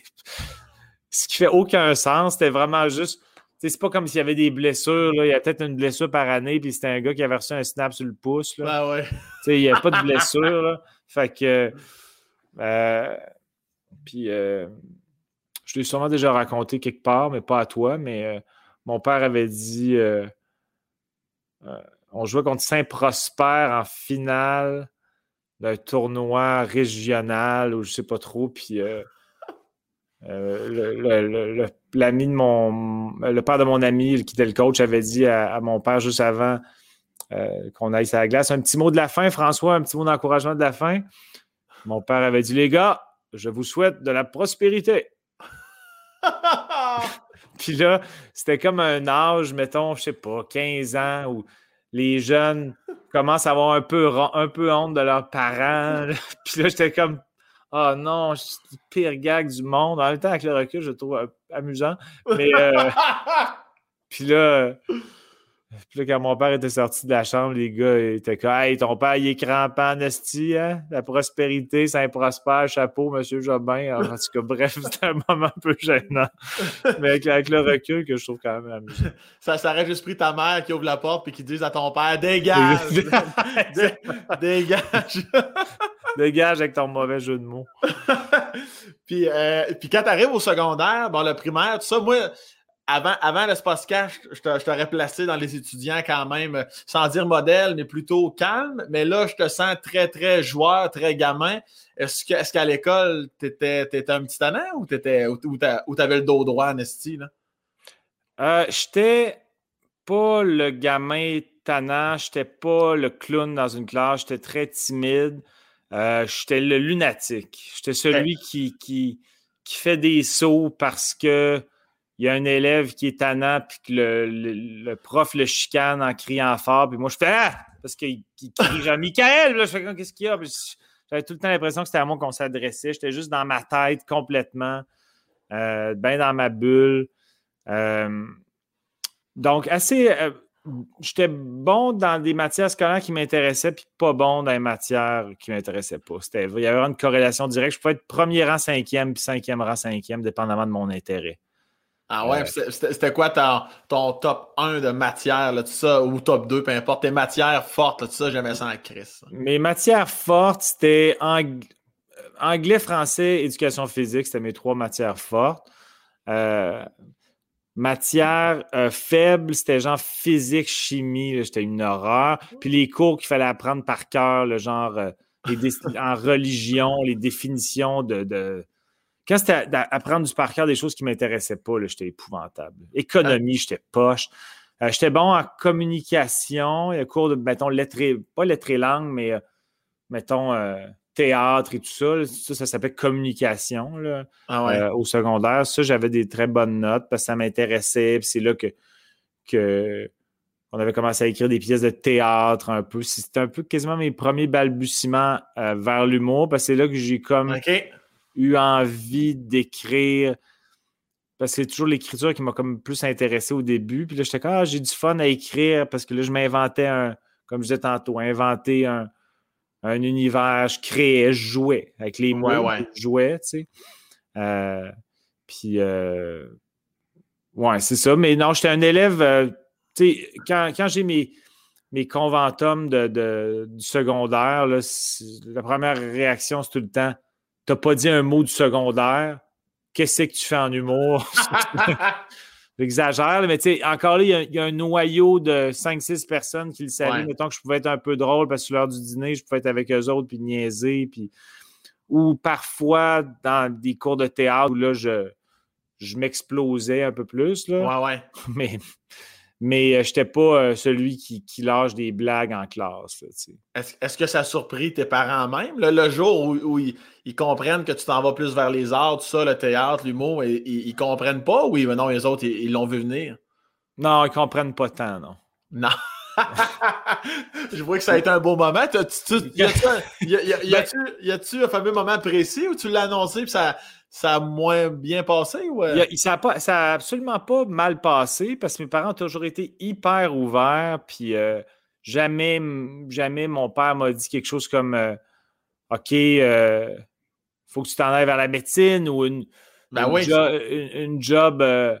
une job avec un peu plus de, sécurité. Jamais. C'était vraiment beaucoup. On a envie que tu sois, heureux. Puis, mais c'était plus du scepticisme parce que je n'étais pas j'étais pas un tannant, j'étais pas un tannant à l'école, j'étais pas non plus un bouffon euh, pendant les repas à la maison. Euh, j'étais très tranquille. Euh, donc, quand j'ai dit que je m'inscrivais à l'école de l'humour, mais là, j'avais à ce moment-là 23. J'habitais encore chez mes parents, j'avais une petite job dans un centre de loisirs, j'avais écrit une tentative de livre humoristique. Fait qu'ils savaient que ça m'intéressait, mmh mais il était quand même sceptique de ça peut-tu déclencher le risque, ce garçon-là? Mais, mais finalement, mais, mais, quand même très encourageant. C'était comme, vas-y, euh, vas-y, fonce, mon père. Puis ma mère disait toujours, c'est, c'est, dans les erreurs qu'on apprend le plus. Ah, pas en me souhaitant une erreur, mais en me disant, si jamais ouais. ça ne s'avère pas, mais si tu as envie de le vivre, vis pas avec des regrets de, OK, tu, tu l'as pas, tu, t'en rêvais, tu ne l'as pas essayé, fais pas ça. Donc, vas-y, go. Nous, on, il ne martelait pas à tous les deux secondes, on est vraiment sceptique que tu vas être drôle. C'était pas ça, c'était plus ce que j'ai senti, le regard. Ah oui, OK, ben go, ben si t'as envie, vas-y, va l'essayer. Il était les premiers à toujours venir à, mes shows euh, finissant, puis il était, là, il voyait que ça marchait. Puis d'accord, ah, finalement, c'est plus drôle qu'on aurait cru, ce garçon-là, mais, euh, très encourageant, très fier, puis très. Euh, ouais, beaucoup m'encourageait beaucoup. J'imagine que c'était rassurant aussi pour tes parents, surtout peut-être pour ton père, de savoir que si l'humour ne marchait pas, tu pourrais être médecin de l'équipe des bouts de Sainte-Foy aussi. Ça, c'est une belle porte de sortie, j'imagine, pour eux autres. Là. Et là, l'image a gelé. l'image a gelé, il est de retour! Je voulais te faire un petit gaguinet. ah non, mais, mais, je sais, mais médecin de. Ça a coupé à, tu pourrais, si maintenant ça ne marche pas en humour, tu pourrais devenir médecin de? médecin de l'équipe des bouts de Sainte-Foy. Ah, mais, ok. mais tu sais, quand tu répètes. Euh, non, non. Mais déjà que c'était pas un gag très fort, quand c'est redit, c'est vraiment. je m'excuse pour le. Non, non, c'est pas grave. Ça, c'est un message de la vie. Ça dit, dire les gars guinéens, on s'en calisse. Puis, ouais, parce que non seulement, là, t'es surprenant avec l'humour, mais en plus, euh, à 23 ans, toujours chez tes parents, là, en plus, ça impliquait que tu déménageais à Montréal. Ouais. C'était comme plusieurs trucs qui arrivaient, là. C'était plusieurs trucs qui arrivaient, euh, puis euh, je pense ben, tu sais, j'avais 23 ans, donc c'était l'âge aussi là, que j'y aille. Là. Ben oui. Je ne suis pas en train de dire aux gens qui nous écoutent, qui ont 29, qui habitent chez leurs parents, que, qui retardent le groupe. C'est pas ça, parce que chacun a son rythme, puis euh, il y a plein de situations de vie qui font en sorte que des fois, il faut rester plus longtemps. Mais moi, euh, c'était, je pense que c'était une. Euh, c'était un genre de coup de pied dans le derrière global que ça me donnait, je pense. Ouais. De, bon, OK, mais je m'en vais à Montréal, je je veux voir ce que ça donne, l'humour, je veux, je veux l'essayer, puis en même temps, je quitte le foyer familial, je change de ville, puis euh, voyons voir où la vie, la vie mène, mais c'était un peu ça quand même. C'était, j'étais dans un mode de, je sais même pas si j'en rêve d'être humoriste, j'explorais. En fait. C'est fou, ça, quand même. Là, c'est, c'est quand même un, gros move pour de quoi que tu n'es pas sûr nécessairement si c'est ça que tu veux faire aussi, là, tu sais. Exact. C'était, c'était, vraiment, je me cherche un peu. Des affaires qui m'intéressent, mais j'ai pas de passion tant que ça. Euh, mais j'aimais beaucoup l'écriture humoristique, mais euh, c'était, c'était pas clair que je voulais gagner ma vie avec ça, faire, faire ça longtemps. Puis l'école de l'humour a duré un an à l'époque. Puis mm-hmm. moi, c'était une bonne façon de l'essayer sans trop me commettre. Ouais. Parce que j'étais timide. J'étais comme, est-ce que faire la scène va trop m'intimider? Je vais-tu être bien là-dedans? Donc, à deux ans comme aujourd'hui, ça m'a rendu deux ans, je pense que là, j'aurais fait, OK, c'est trop un gros commitment. Je sais, ça devient un gros essai, on dirait, à deux ans que un an où tu peux vérifier des choses puis te dire, OK, c'est pas ma, ma, tasse de thé finalement, mais là, ça s'est avéré que j'ai eu la piqûre. J'ai vraiment aimé euh, ça. Ça s'est bien passé. Puis j'ai fait comme, coudon, voyons voir où ça peut m'amener. Puis ça, à ma sortie de l'école, c'est allé rapidement. Donc j'ai été chanceux. Je pense que le timing était bon. Puis tout ça. Donc, euh, je ne vais pas tomber dans les anecdotes de, travail. Mais c'est plus par rapport à mes aspirations en tant que jeune qui ne sait pas trop ce qu'il veut faire. Ben, c'est comme si même récemment, je me suis dit, mon Dieu, je, ne me serais tellement pas attendu que ça soit ça ma vie, tu sais. Ouais. Parce que, je sais pas si toi, tu es quelqu'un qui a toujours rêvé de ça, puis qui, qui as vu un humoriste, as fait comme, ça va être ça ma vie, j'en rêve, c'est que ça, je, suis focus, puis il n'y a, pas d'autre option. À 15, ans, ça a fait ça. Moi, quand j'ai fait une pièce de théâtre, euh, on aura fait euh, La guerre des tucs, on aura fait le film en pièce de théâtre, puis euh, j'avais le metteur en scène avait trafiqué les lignes. Bref, j'avais beaucoup de lignes humoristiques. Puis j'ai toujours aimé, aimé, faire rire la classe, puis la chambre d'hockey, puis envoyer donc. J'aimais l'humour à télé, mais tu sais, je pouvais pas dire l'exemple que tu viens de dire. Ça n'a pas été un déclencheur.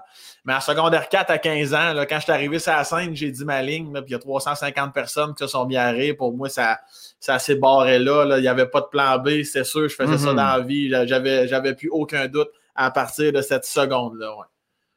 Ouais. ben c'est cool, mais tu sais, c'est, le fun d'avoir des certitudes comme ça, puis que mm-hmm. ça fait en sorte que l'objectif devient super clair. Ouais. Mais moi, ça s'est fait comme par effet domino. Puis là, après ça, je fais OK, euh, ben, l'école de l'humour fait en sorte que je fais un festival juste pour elle, le festival se passe bien. Premier contre télé, le contre télé se passe bien. Puis là, tu fais que, OK, ben, écoute, j'ai une carrière. Tu sais, puis je, suis ben content, mais c'était pas, il n'y avait rien de planifié, c'était pas un rêve. J'ai découvert mon plaisir en le faisant. Mm-hmm. Ben, oui, puis je sais qu'on n'est pas là pour parler de ça, mais on, on peut l'effleurer quand même parce que tu finis l'école de l'humour en 2001 à peu près. C'est ça, 2001? En 2001, oui. En 2001, et puis trois ans plus tard, tu es, euh, euh, découverte aux Oliviers en 2004. Euh, ben, après ça, ah, ben, avant ça, il y avait eu le gars. Puis effectivement, ça a déboulé vite en crise. Ça en est passé des affaires pour toi. Là. Fait que ça, c'est un, beau message de la vie quand même. Ben ouais, c'est un message que parfois, il faut, euh, faut prendre des risques. Il faut, faut prendre des risques qui sont. Euh, qui. qui euh, comment je dirais ça? moi, je suis quelqu'un de bien timide.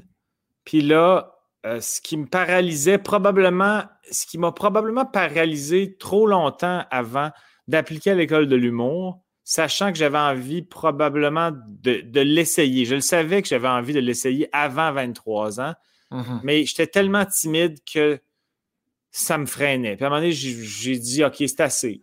Euh, tu ne peux pas rester bloqué à cause d'un trait de ta personnalité euh, qui, qui, va te fermer des portes si tu ne bottes pas le derrière puis que tu n'essaies pas quand même.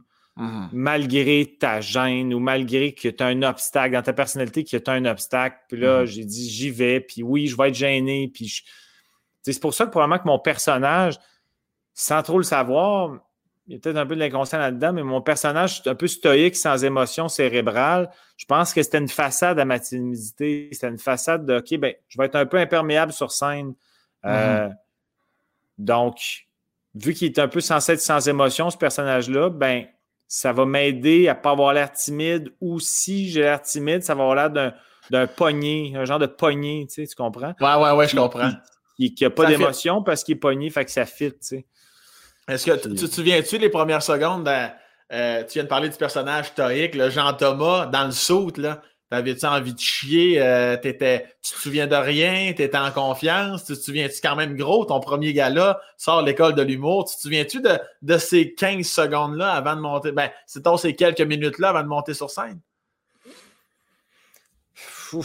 Euh, mon premier gars-là. Euh, Ça fait 20 ans, là, c'est sûr que. non, non, non, je, m'en souviens. Je dis ouf dans le sens que je me souviens que je me suis dit avant, vu que mon personnage de vulgarisateur, euh, il s'en allait expliquer c'est quoi un restaurant au, euh, Saint-Denis. Fait je me suis dit, ça se peut, parce que je me, faisais dire, OK, mais des fois, les nouveaux, je pourrais, c'est le monde, ils ont les bras croisés, puis ils font comme, euh, ah ouais, fais nourrir, tu pars avec une strike, mon homme. Tu mm-hmm. On ne te connaît pas. fait que là, je me suis dit, ça se peut que ça rit pas au début, ou peut-être même jamais. Mais si tu sors ce personnage-là du contexte, d'un contexte d'humour, euh, puis que tu t'en viens assister à un show d'humour, puis là, il y a un conférencier qui t'explique qu'est-ce qu'il y a un restaurant. Ben, je me disais, c'est normal qu'il se fasse regarder avec des points, des regards à point d'interrogation. Fait que je me disais, dans le pire des cas, continue, reste dans ton affaire et vis-le comme si c'était normal que les gens fassent comme pourquoi qu'ils nous racontent ça? On est dans un show d'humour où même, mettons qu'on le transpose ailleurs que dans un show d'humour, qu'on, que c'est juste un conférencier, un, expert en communication qui explique qu'est-ce qu'il y a un restaurant, mais il va se faire quasiment pitcher des roches là, quand il expliquer ça à des adultes. fait que je on dirait que ça m'aidait à me dire OK, s'il n'y a pas de rire, c'est pas grave. Dis-toi que ça peut être normal. Tu sais. On dirait que ça m'a aidé.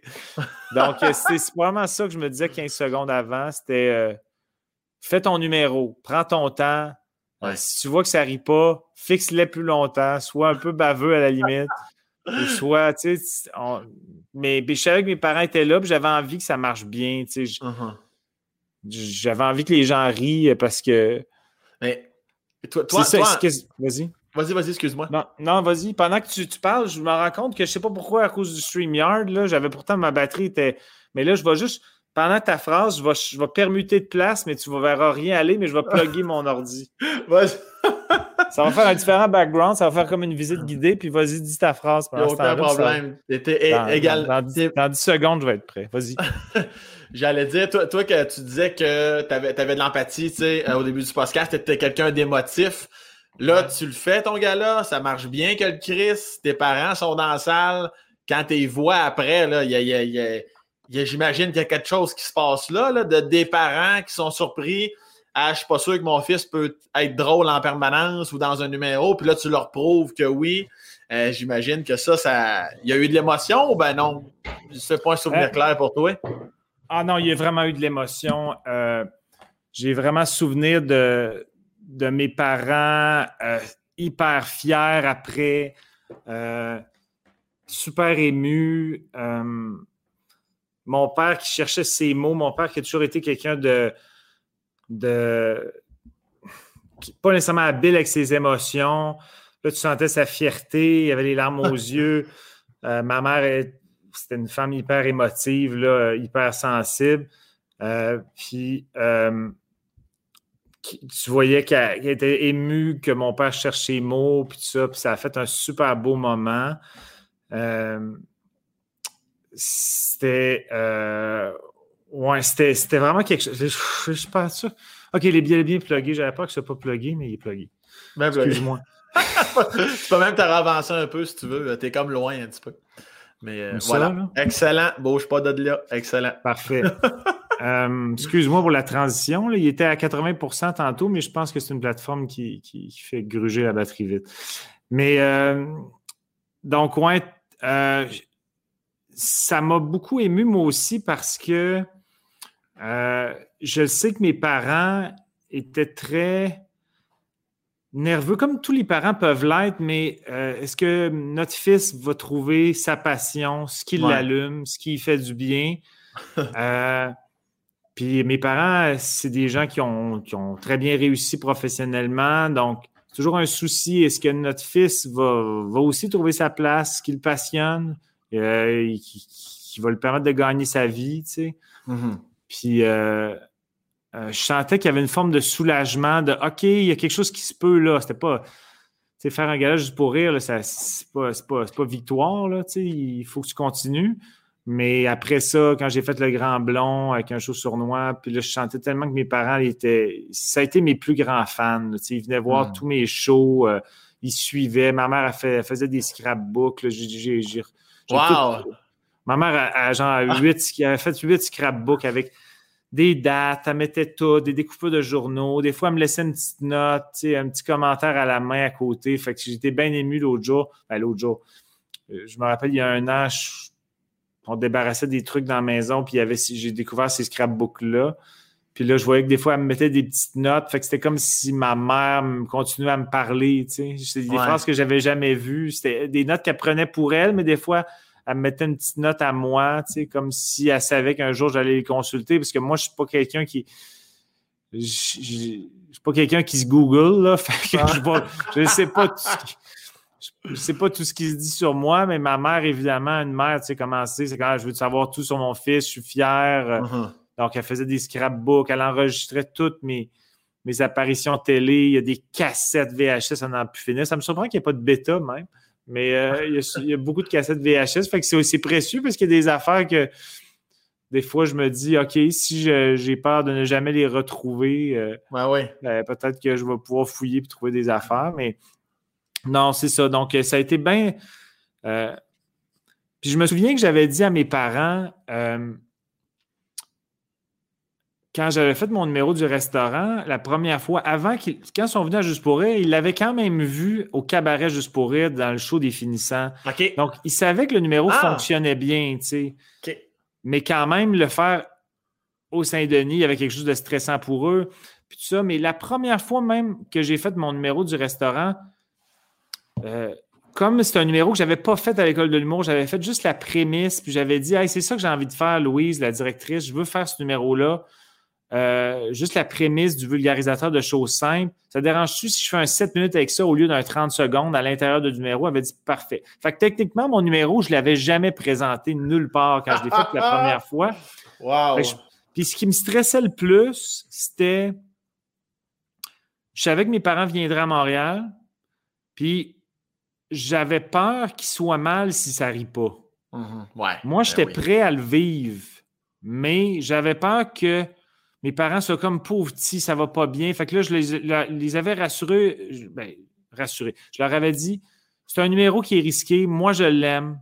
J'ai confiance, je suis fier de mon numéro. Mais ça se peut qu'il n'y ait pas de rire. S'il n'y en a pas, sachez que je ne serai pas mal sur scène. Soyez pas mal à ma place, je serai pas mal. Je vais juste être mal si je sens que vous êtes mal, fait que soyez pas mal. Parce que, mais tu comprends ce que, tu Oui, ben oui. Sais, mettons, jouer devant ses proches, Puis, mettons, tu as sûrement déjà fait des shows que tu t'es dit, mettons, un soir de première ou un soir de. un, spectacle qui, tenait à cœur, puis que tu sais que tu as des amis puis de la famille dans la salle. Ouais. Ben, une des raisons pour laquelle tu veux que ça se passe bien, c'est pas juste parce que tu veux que ça se passe bien, c'est parce que tu veux pas que tes proches te voient te planter, tu sais. Ouais, ouais, tu veux pas être juste bien, là. Tu veux, tu veux, que, ça, tu veux que ça rende fort, Asti. ouais, puis qu'après ça, que ceux qui sont dans la salle et qui sont venus pour toi, ben, ils n'ont pas de malaise. On va les voir dans la loge, on va dire Ouais, ça a été, ça a été quand même pas pire. Euh. il y a eu des bouts un peu longuets, mais. Euh... clairement, tu veux jamais ça. Puis, tantôt, tu as dit de quoi, là? Je, je trouvais que c'était du cute dans du cute. Le moment où vous êtes après ton numéro, où tu dis que ta mère était émue de voir ton père sans mots. Ça, je trouve que ça, même si on n'est pas de la même génération, tu es un peu plus vieux que moi, euh, je trouve que c'est encore là, les, les, les, les, classiques de père qui ont de la misère, qui sont pas toujours en contrôle, puis là, de voir craquer un peu, puis de voir ta mère le réaliser, puis toi d'être là, puis c'est à cause de toi qu'à ce moment-là, il y a quelque chose de fort en esti, là, d'avoir ah vécu ça. Là.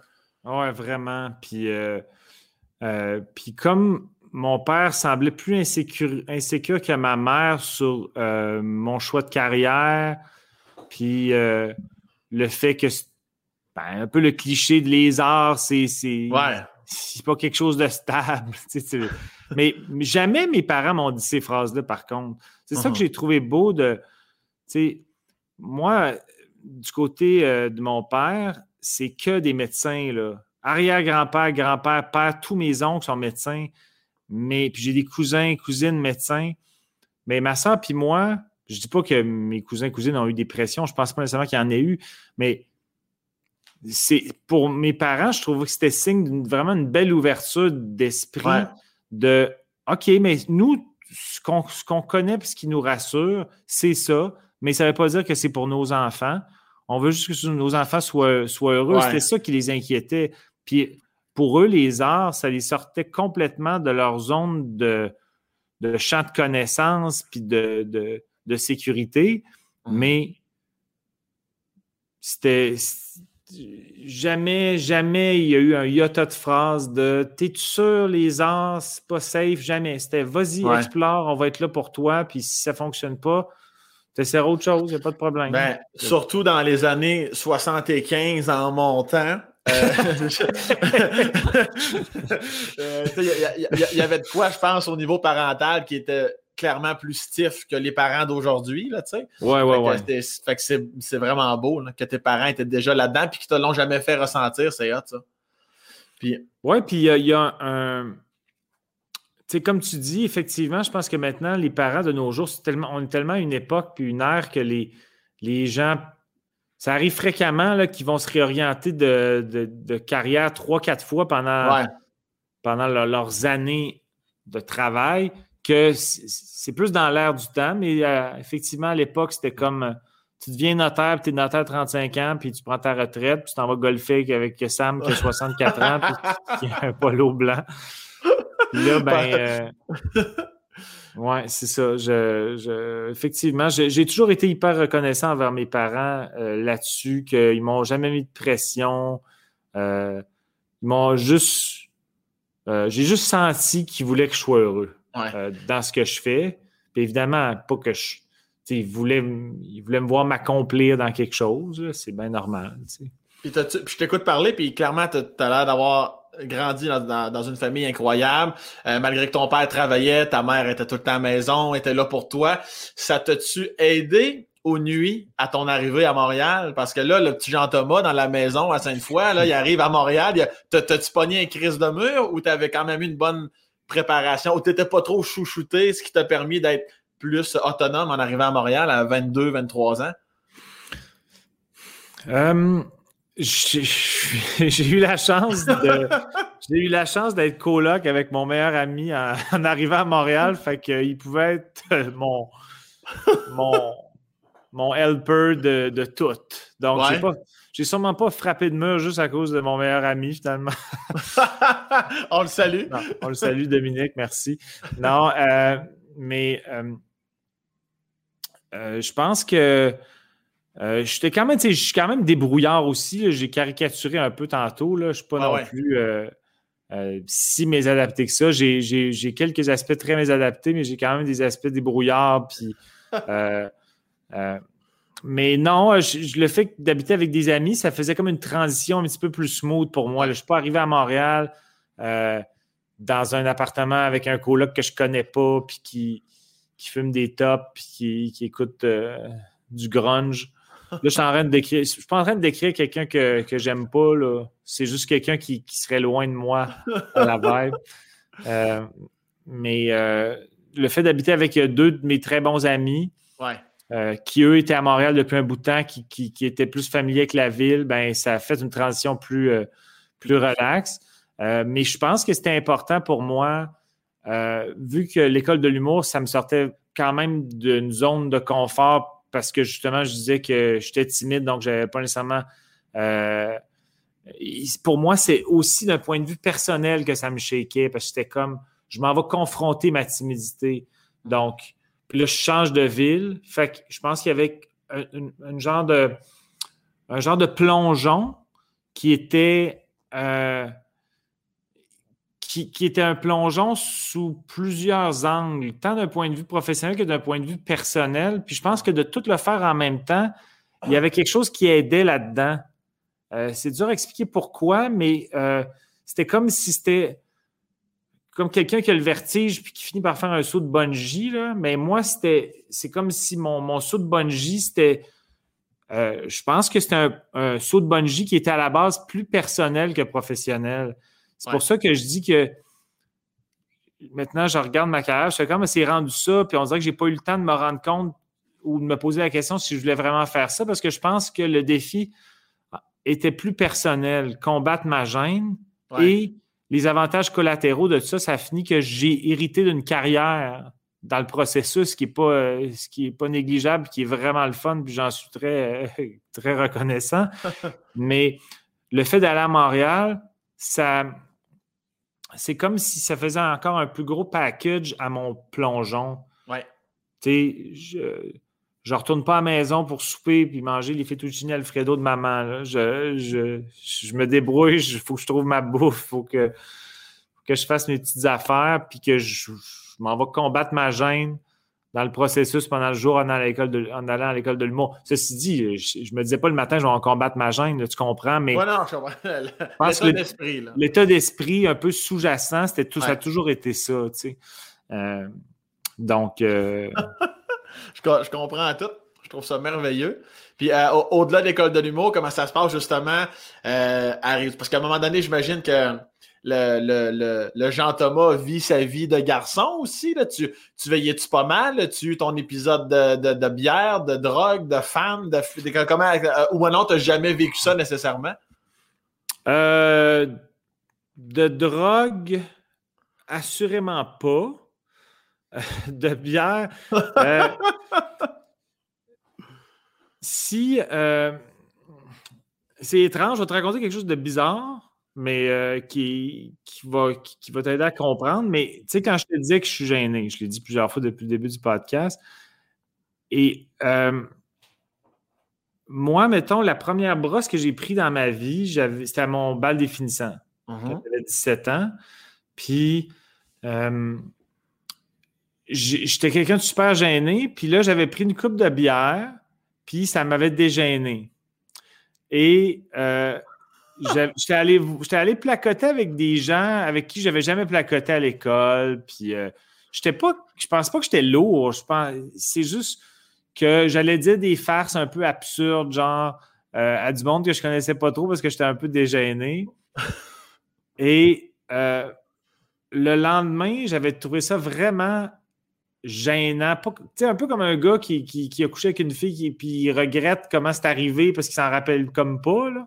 Uh-huh. Ben, moi, c'était plus le fait que j'étais allé voir des gens pour leur faire des gags absurdes. pas que les gags absurdes étaient nécessairement mauvais, quoi qu'il l'était probablement, mais c'était plus le fait que j'avais eu besoin d'une béquille pour aller les faire, aller, aller au-devant de ces gens-là, me déjeuner, puis faire Ah, coudon, on pensait, tu nous as jamais parlé, là, tu viens nous placoter. Euh. Puis je pense pas que je les alourdissais, mais le lendemain, je trouvais ça gênant d'un point de vue personnel que j'avais eu besoin de cette béquille-là. Fait que j'ai pas bu de 17 à 27 ans dans la vie. Wow! Puis pas parce que j'avais un problème d'alcool, mais juste parce que j'étais comme, je me dis la prochaine fois que je vais boire dans la vie, je veux que l'alcool altère pas ma personnalité, puis que les niaiseries que je suis capable de dire aux gens à jeun, euh, ben, en fait, excuse-moi, si, si, je pour dire des niaiseries à des gens que je connais pas trop en boisson, je veux être certain que ces gens de niaiseries que je dirais aussi à jeun à ces gens-là, et je dirais peut-être même plus de niaiseries à jeun qu'en mhm. boisson. Là, je trouvais que c'était un rapport plus sain avec l'alcool. C'est sûr que c'est absurde de dire que, mettons, j'avais pris deux brosses dans ma vie, puis que j'ai fait une genre de, d'introspection sur moi-même, comme un gars qui, a des gros problèmes d'alcool, alors que j'avais pris deux brosses, j'avais peut-être bu au total neuf bières. Mais c'était assez pour que je fasse quand même une introspection sur OK, mais là, je ne suis pas à l'aise avec le fait que j'ai besoin de l'alcool pour me déjeuner. Là, maintenant, si je bois de l'alcool, parce que j'en bois, mais pas, pas chaque jour, mais j'en bois, mais les gens, ils ne voient aucune différence. Parce que je vais quasiment dire plus de niaiserie à jeun qu'en boisson. mettons, les fois que j'ai fait sous-écoute où c'est un concept où on boit pendant, je pense jamais que ça paraît vraiment quand je bois. des fois, je peux devenir pompette, mais au début du podcast, je suis zéro pompette, puis je dis autant de conneries, sinon plus que quand. C'est qu'on dirait que j'ai, au contraire, vu, vu mon, mon, passé, mon passé du gars qui avait bu neuf bières puis qui a fait, qui a fait une introspection, mais j'ai le réflexe de tout le temps me dire, quand je suis un peu en boisson, Deviens pas le gars qui là, en dit un peu trop parce qu'il a bu puis qui est un peu plus à l'aise. Fait que je suis toujours super self-aware quand je bois. Donc, pour moi, c'est juste de la détente, puis ça altère zéro ma personnalité, puis je me rends jamais un blackout. Fait que non, j'ai pas eu de. Donc, de 17 à 27 ans, ça a été assez tranquille. Mais à 27 ans, je me suis pas dit, OK, là, je suis à l'aise avec moi-même. je me drogue, l'héroïne dans le tapis, le crack, la vodka pure. De 17 à 27, j'ai fait de Compostelle à chaque année. ouais. C'est ça. Ben, donc, c'est ça. Donc, j'ai pas eu de période de, rébellion, de. Euh, non, je puis ça me manque pas de ne pas avoir eu cette période-là. Ça ne veut pas dire que j'ai pas eu des périodes un peu plus tristounettes ou euh, euh, de, de penser à. Je reste quand même quelqu'un d'introspectif qui essaie de devenir une meilleure personne puis d'analyser qui je suis, mais euh, jamais au point de, de partir sur une dérape de je veux oublier qui je suis, donc je suis dans une débauche, j'en ai pu finir. Là, je comprends. Mais ça fit avec ce que tu disais. Tu es un gars euh, dans ton monde aussi. Tu veux, veux pas pour avoir de tels raisonnements à 17 ans. ça prend quand même euh, quelqu'un qui, qui, qui, est bien groundé au fond de soi-même, le bout de Christ. Là. oui, ou qui. Ouais, c'est moi, j'ai beaucoup de. J'ai des traits de caractère, euh, on en a tous des traits de caractère différents, mais moi, un des traits de caractère que j'ai vraiment dans le tapis, c'est l'analyse de moi-même. Ouais, ouais, ouais. Toujours me demander, j'ai l'air de quoi. Euh, c'est lourd, ça? Parfois, oui, là. Tu sais, mettons, avoir le syndrome de l'imposteur, d'arriver dans un party, mettons, puis que le monde sentir que j'ai-tu rapport ici, euh, je connais juste. 18% du monde dans la place, euh, c'est-tu bizarre? Euh, les gens se demandent-tu ce que je fais là? Encore aujourd'hui? Ah ouais, ah ouais. Des fois, je fais comme j'ai pas rapport là, je vais pas là. Euh. Ouais, non, je, je, je, suis trop sévère envers moi-même là-dessus. Puis, étonnamment, euh, une des façons de voir, euh, parce qu'il y a quelque chose de paradoxal avec le fait que je fasse de la scène, je pourrais toujours avoir le syndrome de l'imposteur sur la scène, puis me dire, OK, mais là, tu t'en vas devant, 800 personnes à soir, puis tu es tout seul. Mais pour moi, ben, un, c'est de la scène, donc c'est de l'art, c'est plus justifié, puis ils viennent, en général, c'est des gens qui viennent de leur plein gré, plein gré pour venir me voir. Il y en a peut-être que c'est la qui subissent leur souhait de leur femme, mais en général, ils, ont envie d'être là. Donc, je me sens moins imposteur parce qu'ils ont choisi de venir. Je comprends. Mais, mais deux, euh, j'essaie de, dans ma tête, dans ma psychologie ou dans mon approche, euh, d'essayer de voir toujours une communication avec une foule comme étant avec une personne quand même. Parce qu'il y, a toujours seulement une personne qui te regarde en même temps dans un sens. Ils sont tous ensemble, mais dans leur tête, dans ce qu'ils vivent, dans leur expérience, sont seuls. Moi, c'est de même, ça me rassure. Je fais comme, je parle à une personne, je parle à un groupe, mais mhm. dans ma tête, si ça se passe mal, il y a juste une personne qui l'a vu. Alors que des fois, ça peut être bien plus, mais non, par rapport à si ça se passe mal, je ne pense pas nécessairement à ça, mais plus par rapport à ma communication avec la personne, je me dis que c'est un one-on-one. Tandis que si j'arrive dans un party où là, mettons, ben là, en ce moment, des parties, euh, il n'y en a pas beaucoup, là, mais. Jadis. Jadis, quand il y avait des parties. Je vois pas, je suis pas un gars, je suis plus un gars de mini-groupe, comme je disais tantôt, de petits noyaux, de conversation one-on-one. Fait que je vais essayer de me ramasser vite dans une conversation one-on-one ou avec deux, trois personnes que je connais. Puis je serai pas celui qui va faire le tour après l'autre. Sam, fais de bon, Aztec. Te rappelles-tu les, les hiboux à l'époque? je, vais, être, un, peu low profile. Euh, puis, si les gens viennent à moi, là, là, je suis bien à l'aise. On dirait que je suis plus à l'aise quand les gens viennent à moi. Puis c'est, je pense que quand je disais que ma timidité, tu sais, quand je disais que, mettons, c'était juste à 27 ans que j'ai recommencé à boire, mm-hmm. euh, recommencé à boire comme si c'était un accomplissement.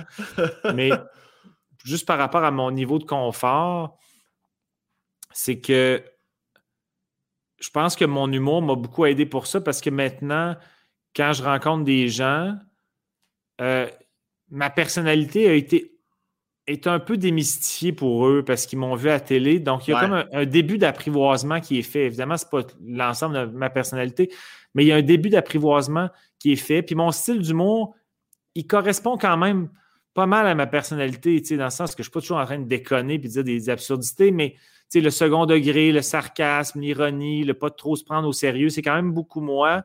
Donc, quand les gens ont vu des, pas mal de, de mon humour ou des échantillons, ça et là, ben, ils ont un peu une idée de qui je suis. Fait que quand ils décident de venir vers moi, j'ai l'impression que mon côté gêné est moins challengé parce que il y a un premier débroussaillage de fait. Puis s'ils viennent me voir pour me dire hey, je t'ai vu à, telle ou telle place, puis j'ai bien aimé ça, ben, on dirait que ça ouvre la conversation. ça fait en sorte que moi aussi, je peux poser des questions parce que les autres, ils m'en ont posé une. Puis là, on dirait que ça, c'est plus fluide. Tandis que si je vais vers quelqu'un que je ne connais pas puis que je ne sais pas qui me connaît, Là, je redeviens le gêné de l'époque parce que j'ai l'impression de déranger ou j'ai toujours peur de déranger l'autre. Fait comme pourquoi il vient me parler, lui?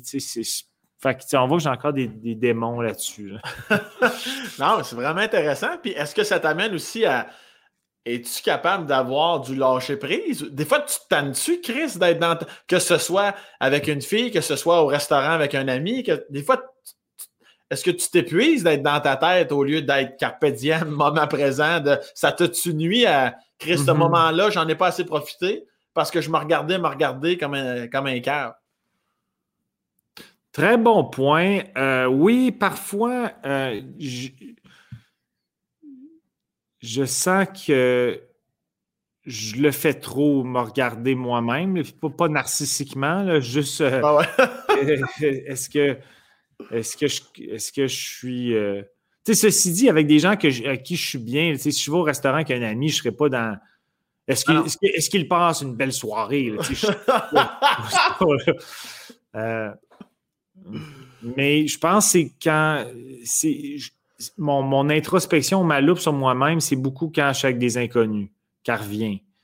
Euh, puis pas parce que j'ai peur de leur déplaire, mais juste parce que je veux toujours être aux aguets de est-ce que je suis respectueux de,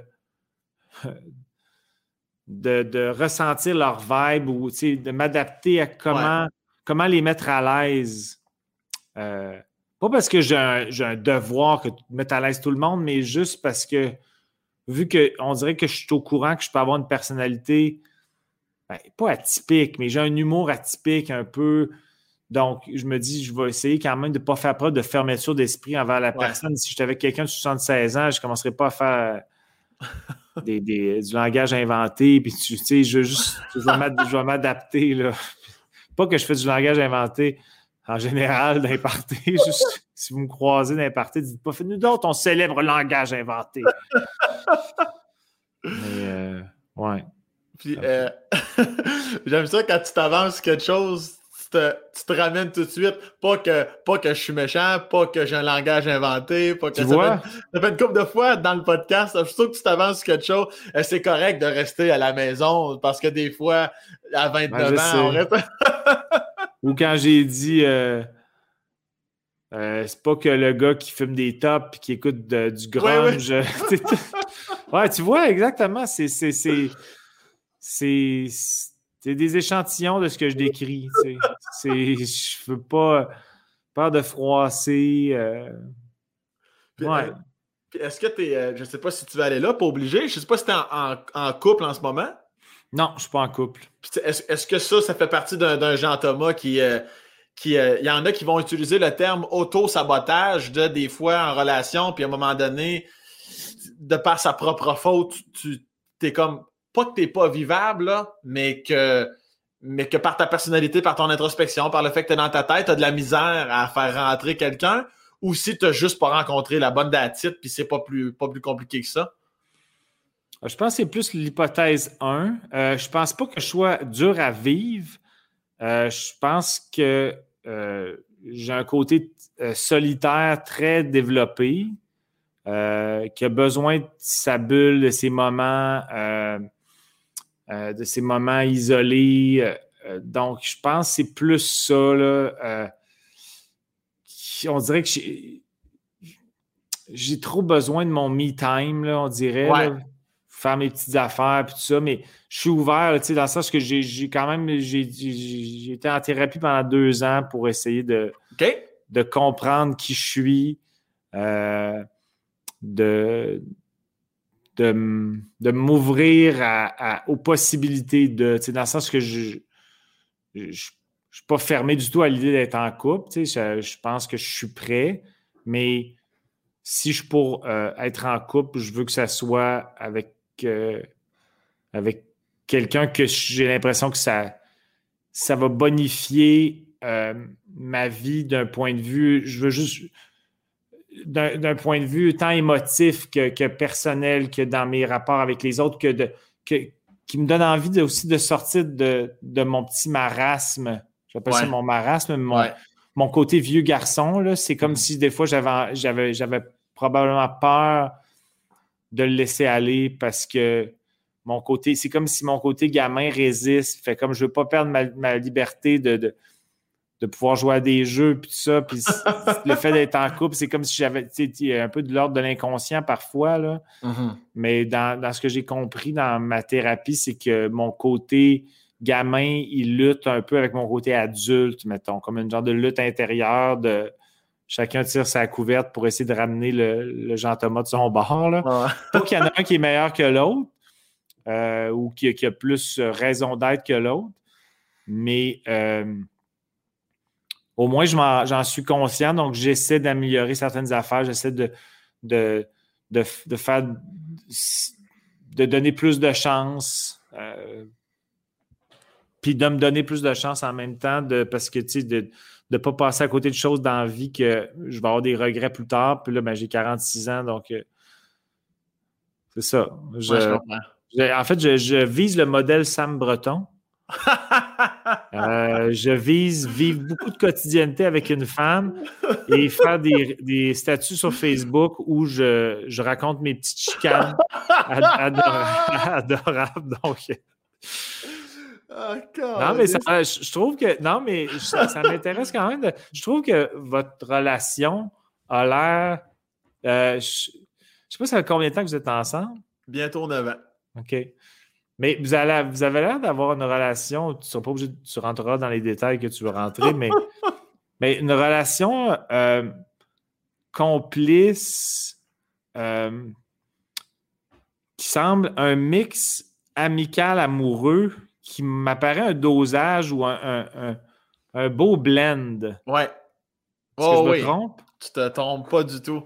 Tu te trompes pas du tout. Puis justement, là, je, veux dire, je suis pas là pour parler de moi, mais si tu m'ouvres la porte un peu, je t'écoutais parler par rapport à des moments, des, une relation où des fois on a peur de de ne plus avoir de temps pour soi ou moins avoir de temps pour soi, mais tu sais, le, cliché de la communication, là, tu sais, euh, moi, des fois, je le dis, je suis comme là, besoin d'être seul. C'est ce que je te dis. Ça fait que, euh, va prendre une marche, va vivre ta vie, va prendre un café, puis, euh, et, vice, et vice versa. Il y a beaucoup de, beaucoup de transparence, beaucoup de franchise, puis quand on n'est pas d'accord, on n'est pas d'accord. Puis s'il faut que je glisse un tabarnak quand je te parle, et elle, même chose de son bord, pas, pas dans le sens sacré après l'autre, mais je veux dire dans le sens, on utilise un langage qu'on est, il y a on est très transparent. C'est juste mhm. ça, je veux dire. Il n'y a pas de ma et de mon tabarnak. C'est pas ça que je veux dire. Là. Mais, euh, je comprends. Mais on se parle comme on se parle. Il n'y a pas de fil, Chris. Puis s'il faut sacrer, on sac, puis on se dit vraies affaires. Puis des fois, dans la vie, on est en crise, puis on ne sait pas pourquoi. Puis des fois, je peux répondre bête, puis je suis comme, je mets des mots sur.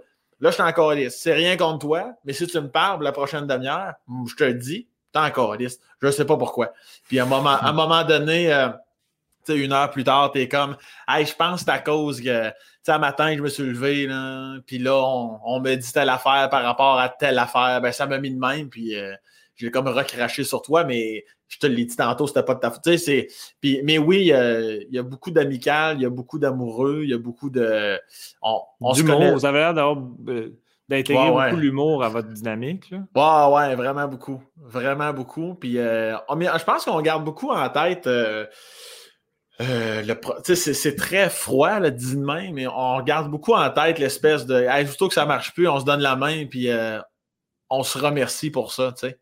Fait qu'on mm-hmm. dirait que ça enlève un poids de. Tu sais, comme à chaque matin, comme t'es-tu toujours heureuse, heureux? Ouais, moi aussi, bon, c'est cool. sais, on se pose pas la question clairement, mais on le ressent. Il n'y a, a, vraiment pas de pression. On reste absolument conscient de ce qui nous entoure. Puis même moi, dans nos débuts, j'ai disais, moi, il y a l'humour, puis il y a toi. C'est pas romantique de dire ça, mais je vais toujours tout faire pour pas que tu te sentes deuxième. Il y a comme cet échange-là de, mm-hmm. de, Je reviens toujours au mot transparence, puis, euh, puis aussi le fait qu'elle est très indépendante. tu parlais de ça, euh, d'avoir ces moments à soi. Mais moi, des fois, j'ai dit j'ai besoin d'être seul, je vais aller dans mon bureau, euh, écouter des trucs, écrire des affaires, mais elle, c'est comme parfait. Moi, je vais écouter Netflix. Des fois, elle cogne à la porte. finalement, je vais aller prendre un verre avec mon ami. Je suis quand même parfait. il y a, pas. elle, aussi, elle a besoin de son me-time. Fait que ça fait en sorte que tu te sens ben, moins coupable d'en avoir besoin toi, parce que tu sens que pour elle, il y a pas, elle ne se sent pas lésée quand tu as besoin de ton me-time. Non, non, c'est ça. C'est évidemment, si c'était ça chaque soir, à un moment donné, ça ne marcherait pas. Mais des fois, je pars en tournée euh, cinq jours, une semaine. Là. Puis euh, oui, on s'ennuie, mais je veux dire, euh, moi, je vis ma vie de tournée, puis elle, a vu sa vie, elle en profite, euh, elle, va voir des amis de filles, elle se fait, tu sais, comme chacun, on est assez indépendant dans notre dépendance, tu sais. J'aime bien que tu précises de filles parce que ça te ferait bien mal si c'était de gars, c'est ça? Ouais, ouais, ouais. Ben, il fallait que je la ramène. Il y a une fois, il a fallu juste à le bras, puis j'y rappelle, tu sais, c'était qui son homme. Mais j'avoue que je dis soirée. Non, non, ouais, déjà aller prendre des verres avec des gars, puis ça a bien été. En tout cas, je pense. je t'en reviens, OK? Mais effectivement, pour revenir à ta question, effectivement, la dynamique, c'est, c'est très, très vive et laisser vivre. C'est extrêmement ça. Ce qui apaise en tout temps le point que tu apportais justement tantôt de parfois peut-être la peur là, de, de, de, de, perdre ces moments ou de ne plus avoir assez de moments. Là, fait que chacun le vit à sa façon, là, mais je sais pas, si ça te sais pas si ça te rassure que ça existe, ces relations-là, Jean-Thomas, que je te dis Oui, ça. me rassure, ça me rassure. ça se peut que, quitte à ce que tu trouves ça un peu envahissant, mais que je vienne observer votre dynamique. C'est trop long, six mois? Non, non, non. Je pensais que tu allais me dire un an. Six mois, c'est acceptable. Moi, ce que je vais faire, c'est que je vais rédiger un contrat à l'instant. Puis on, va, on, va signer ça tantôt. Je vais t'envoyer ça en PDF. Ouais, je venais m'installer, puis tu sais, des fois, je vais juste être, mettons, pendant les soupers, faites comme je n'étais pas là, je vais prendre des notes à côté. Euh, euh, parfois, mon appareil photo là, pour euh, voir des, physionomies de bonheur, de tristesse. fait mais sinon, faites comme je n'étais pas là. Ouais, mais je connais déjà sa réponse là, à son calice. Fait que tu peux venir. Ça, ça, va être.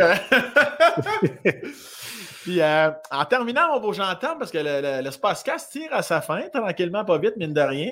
Euh, puis je veux pas finir, savoir l'air de note euh, plate un peu, mais vraiment pas. je veux parler de, de, ce qui semble vraiment être les amours de ta vie, en quelque sorte, tes parents que tu as perdus dans les dernières années. Je ne sais pas si tu vas aller là ou pas. Absolument. Mais, tu sais, comme exemple, tu sais, comme tu, tu le refais à chaque, chaque année où tu, tu, fais un clin d'œil à ta mère sur les réseaux sociaux. Euh, je trouve à chaque fois, je trouve ça tellement beau. Moi, ça vient me chercher. Moi, dans la vie, je suis rationnel ou émotif. Puis à chaque fois, puis souvent, je te mets un cœur, je t'envoie un petit mot. Euh, fin. Parce que effectivement, tu m'envoies un petit cœur ou un petit mot à chaque fois, j'apprécie. mais parce que ça vient me chercher, moi aussi. Puis je suis comme. Euh, je me dis que s'il me fait vivre, tu sais, dire, moi, ma mère est encore là, là, tu sais, je suis bien content de ça, là, tu sais. Toi, non. Mais, euh, non, mais je veux dire, je trouve ça le fun, puis je me dis, est-ce que des fois, tu, pas que tu y repenses souvent, je connais, je connais la réponse, mais est-ce que dans certains moments, comme exemple, je reprends l'exemple qu'on vient de parler là, que ce soit amoureuse, est-ce que tu repenses à ton père, ta mère, tu te dis-tu, Chris, ma mère me dirait ça, ou qu'est-ce qu'elle me dirait aujourd'hui au Jean-Thomas de 46 ans, ou est-ce que, ça habite ton quotidien ou c'est plus sporadique? Euh, ça habite quand même pas mal mon quotidien. Euh, peut-être moins depuis que j'ai déménagé, étonnamment. Pas que j'habitais chez mes parents avant, mais uh-huh. le. Euh, il y a beaucoup d'associations. quand j'habitais à mon ancien compte dans mon ancien condo. C'est là que j'étais quand mes deux parents sont décédés en 2017, en l'espace de cinq mois. Ouais. Puis, euh, ben, je descendais souvent à Québec pour les voir, mais euh, le moment où, j'ai vécu les moments les plus creux de mon deuil était à mon ancien condo. Donc, il y avait beaucoup d'associations. Je ne dis pas que c'est une raison principale pour laquelle j'ai déménagé, mais je pense que ça a été un facteur sans m'en rendre compte que puis, tu sais, jamais je dirais le terme passer à autre chose parce qu'un deuil, je pense qu'on peut jamais dire je passe à autre chose. Ça nous habite toujours. D'accord. je pense que ma, la perte de mes parents va toujours m'habiter, mais à un différent degré. Puis maintenant, je peux penser à mes parents, puis, sourire, puis être nostalgique positivement, puis être bien, puis de. Que, oui, effectivement, je peux me dire qu'est-ce que mes parents me diraient, mais pas pas en mode lourd, juste euh, qu'est-ce qu'ils pourraient penser de ça, ou sont-ils fiers en ce moment, ou est-ce que, est que ça correspondrait à leurs valeurs? exemple, je pense que j'ai eu des, une belle éducation, j'ai eu le privilège d'avoir des bons parents qui m'ont montré des belles valeurs. Donc, des fois, j'essaie de penser au rappel de leurs valeurs. Mm-hmm. est-ce que je est-ce que je continue, est-ce que je j'exerce la continuité de leurs valeurs que je trouvais nobles et, humaines et importantes. Mhm. Donc, de cette façon-là, oui. Euh, mais je pense quand même que depuis que je suis déménagé, il y a, quelque chose de, dans mon rapport avec mes souvenirs qui est un peu plus léger, qui, est plus souriant, mhm. euh, parce qu'il est moins associé, je pense, à mes, mes les premiers moments quand tu es au cœur du deuil, tu sais, c'est.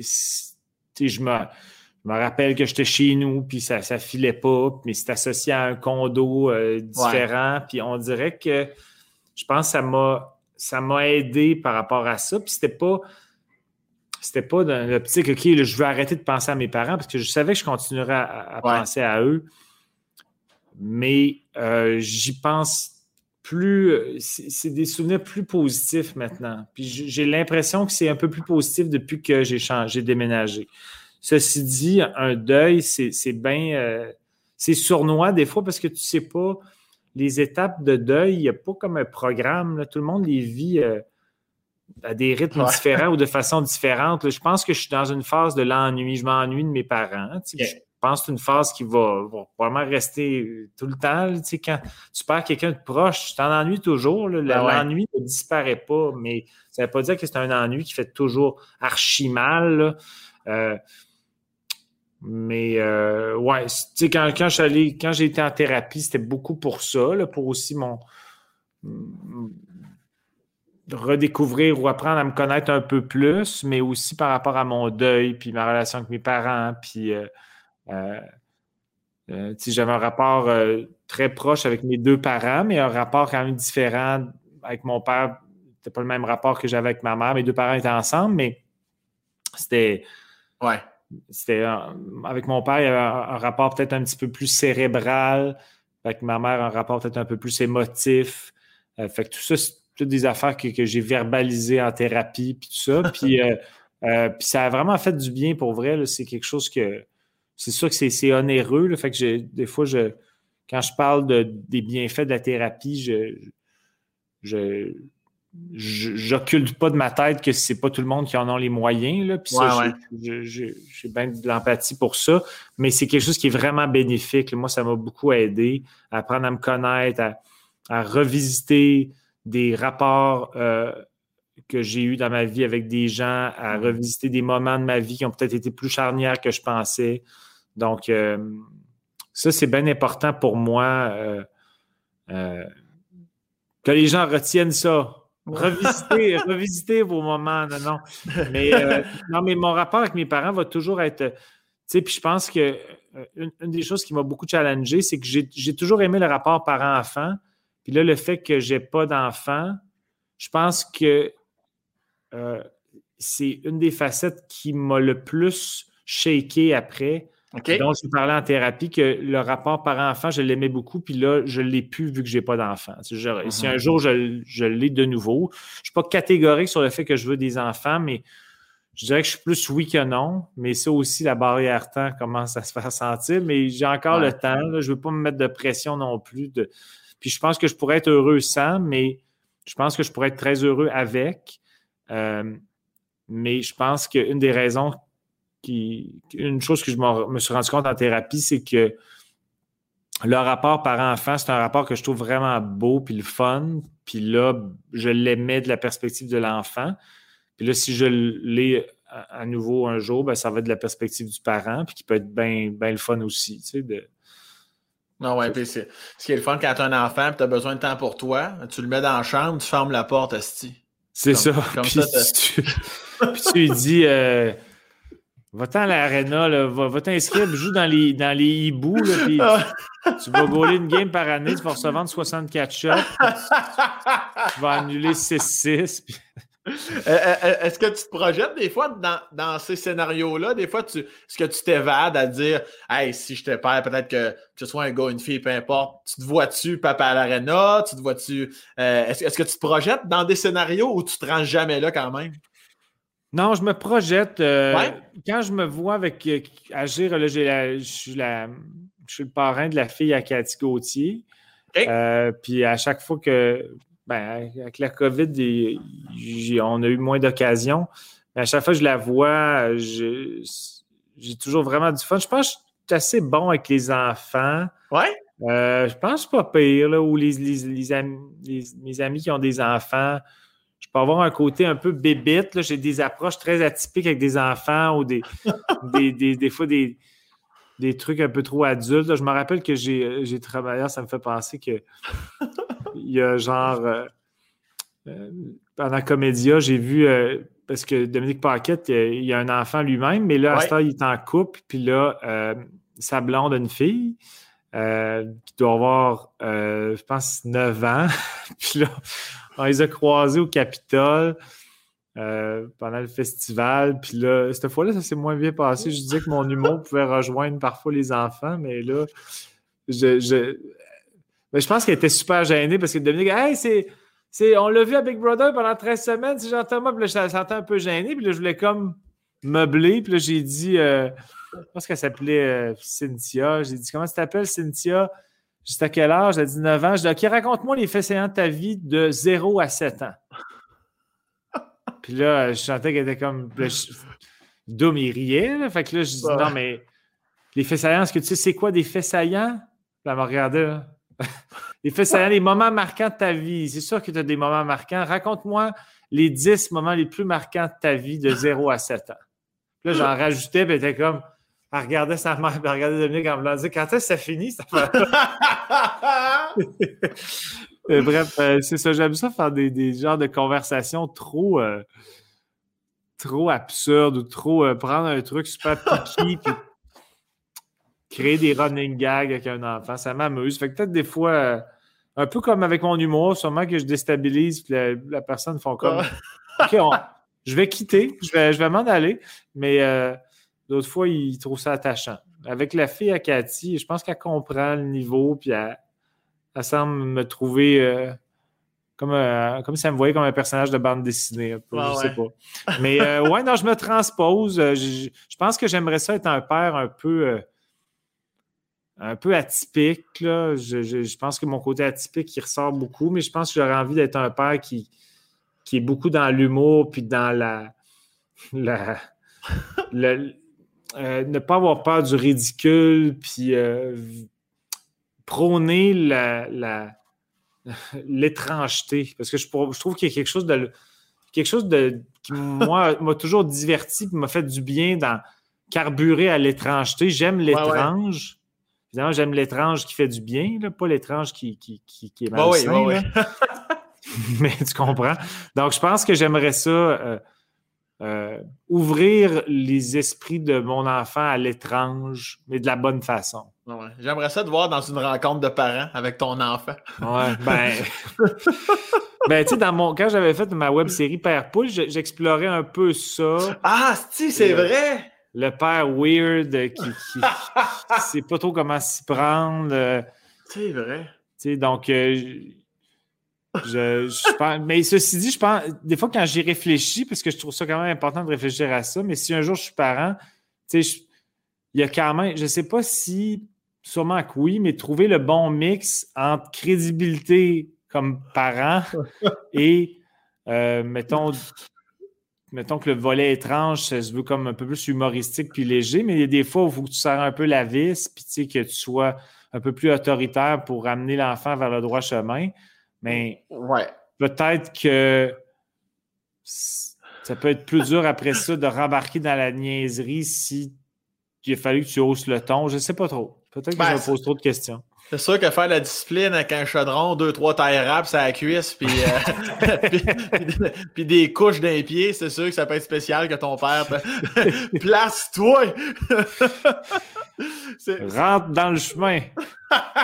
tu rentres dans le moule, puis tu fermes ta C'est quoi la, chose que tu, que tu euh, question que j'aime bien poser, la chose que tu retiendrais, que tu voudrais peut-être amener dans l'éducation de ton enfant, que ton père t'a apprise, puis que ta mère t'a apprise. Tu dis ça, ces deux affaires-là, je les prends de mes parents, puis je voudrais absolument les retransmettre à mon enfant. Oui, mon père, ce serait assurément euh, l'approche de on apprend de ses erreurs et euh, ne pas avoir peur de, du ridicule. Uh-huh. Et par ridicule, ça peut être juste de, se tromper ou de. si, si, mettons, tu fais des erreurs, mais que tes erreurs ne minent pas les autres ou euh, uh-huh. réduisent pas la liberté individuelle des autres, c'est correct. quand c'est pour toi, prendre, prendre des risques pour soi, c'est comme ça qu'on apprend le plus sur qui on est, puis sur ce qui nous tente, puis nous tente moins.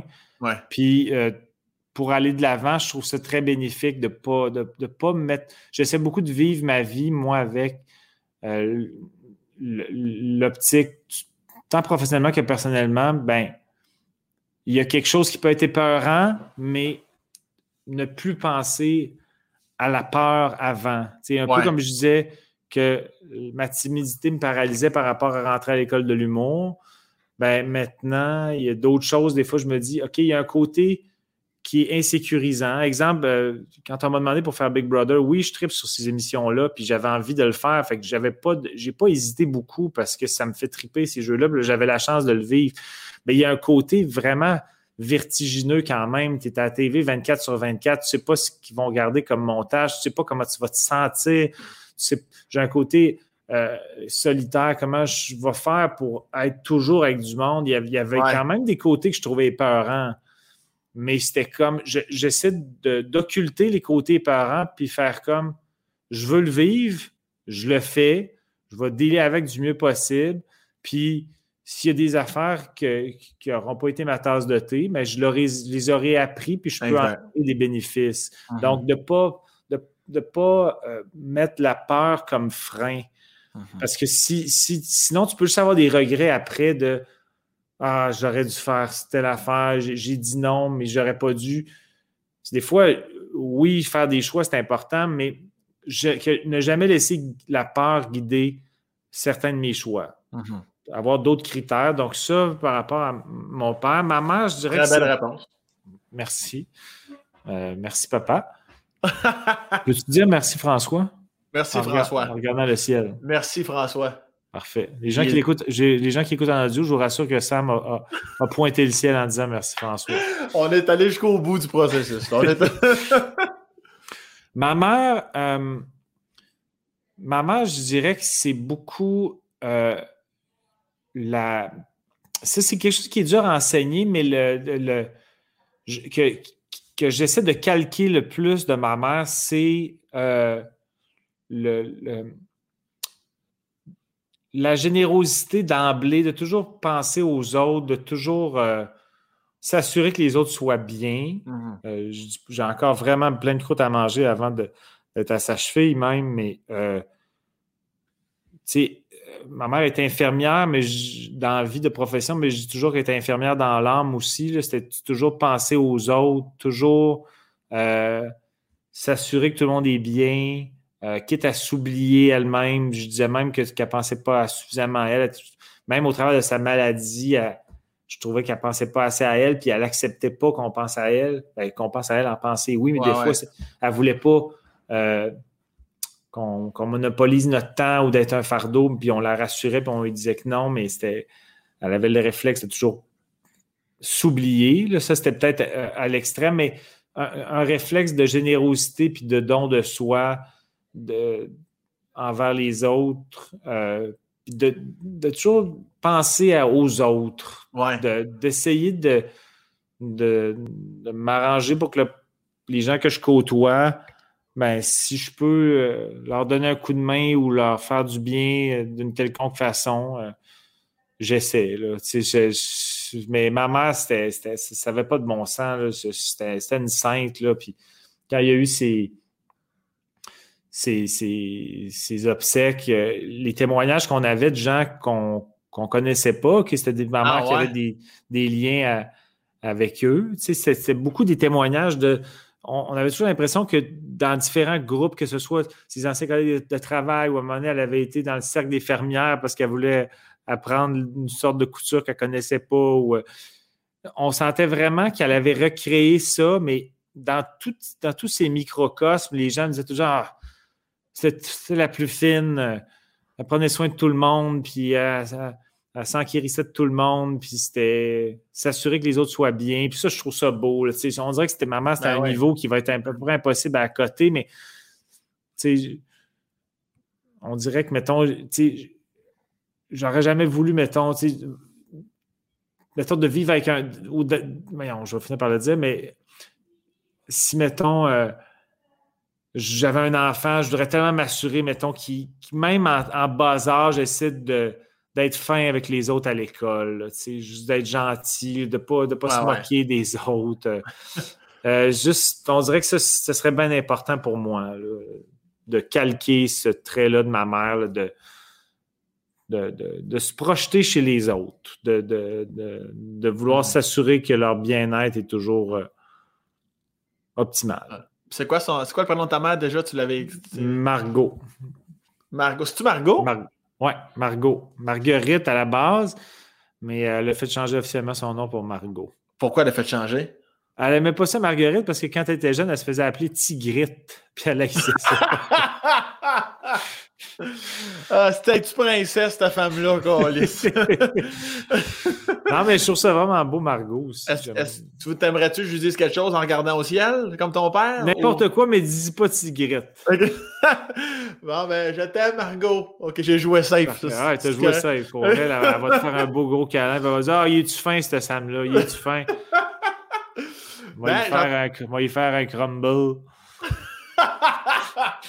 un bon petit crumble avec une petite crème. J'entends, merci. Tu as, fait ce que ta mère a toujours fait. Tu m'as fait du bien aujourd'hui. Merci. Ah, ben, moi aussi, tu m'as fait du bien. Euh, je m'excuse pour la transition là, pour le chargeur. Je suis désolé. Ah, ça a bien été. Les, gens en audio, un, sont encore lisses. Puis ceux, ceux, qui vont voir le visuel, je suis sûr qu'ils vont trouver que c'était un beau pan. C'était un beau plan séquence que tu as fait. Un beau plan séquence. Non, mais c'était bien agréable. C'est toujours le fun de, On se croise pas assez, mais. Euh, on va, se, on va se croiser sur une glace ou. Euh, oui, assurément. Dans une loge quelconque. Là, puis sur la glace, tu vas sûrement être un peu picosseux. Là. puis, euh, je vais seulement te dire, calme-toi, on n'est pas dans le Bantam 2B, tabarnak. On, on est plus pour les bouts, qu'on est. on est plus pour les bouts. Parce que toi, tu, tu, vas vouloir amener la rondelle au filet. Moi, je vais juste vouloir te ramasser. Exact. Puis peut-être qu'on pourrait te donner l'échantillon. Tu pourrais essayer de gauler, parce que tu n'as jamais gaulé, on dirait, quand tu étais jeune. Tu pourrais gauler une game, mais à 32, à 32 il, est encore, il est encore temps. Ah, je me ferais massacrer 5 ans, mais je suis prêt à l'essayer n'importe quand. En autant que c'est toi qui snap dessus, ça va être correct. ouais, D'autant plus que j'ai pas de snap. Euh, ouais, ouais. La, raison, la raison, tu vas juste me faire des passes. ouais, exact. J'entends, merci infiniment, sincèrement. Merci pour ton temps. Je t'aime, mon ami, puis au plaisir de se revoir bientôt. Moi aussi, je t'aime, Sam. À bientôt. Puis euh, bonjour à tous ceux qui ont pris le temps de regarder ça. Merci de votre patience. bye bye, attention à toi. Merci, bye. bye.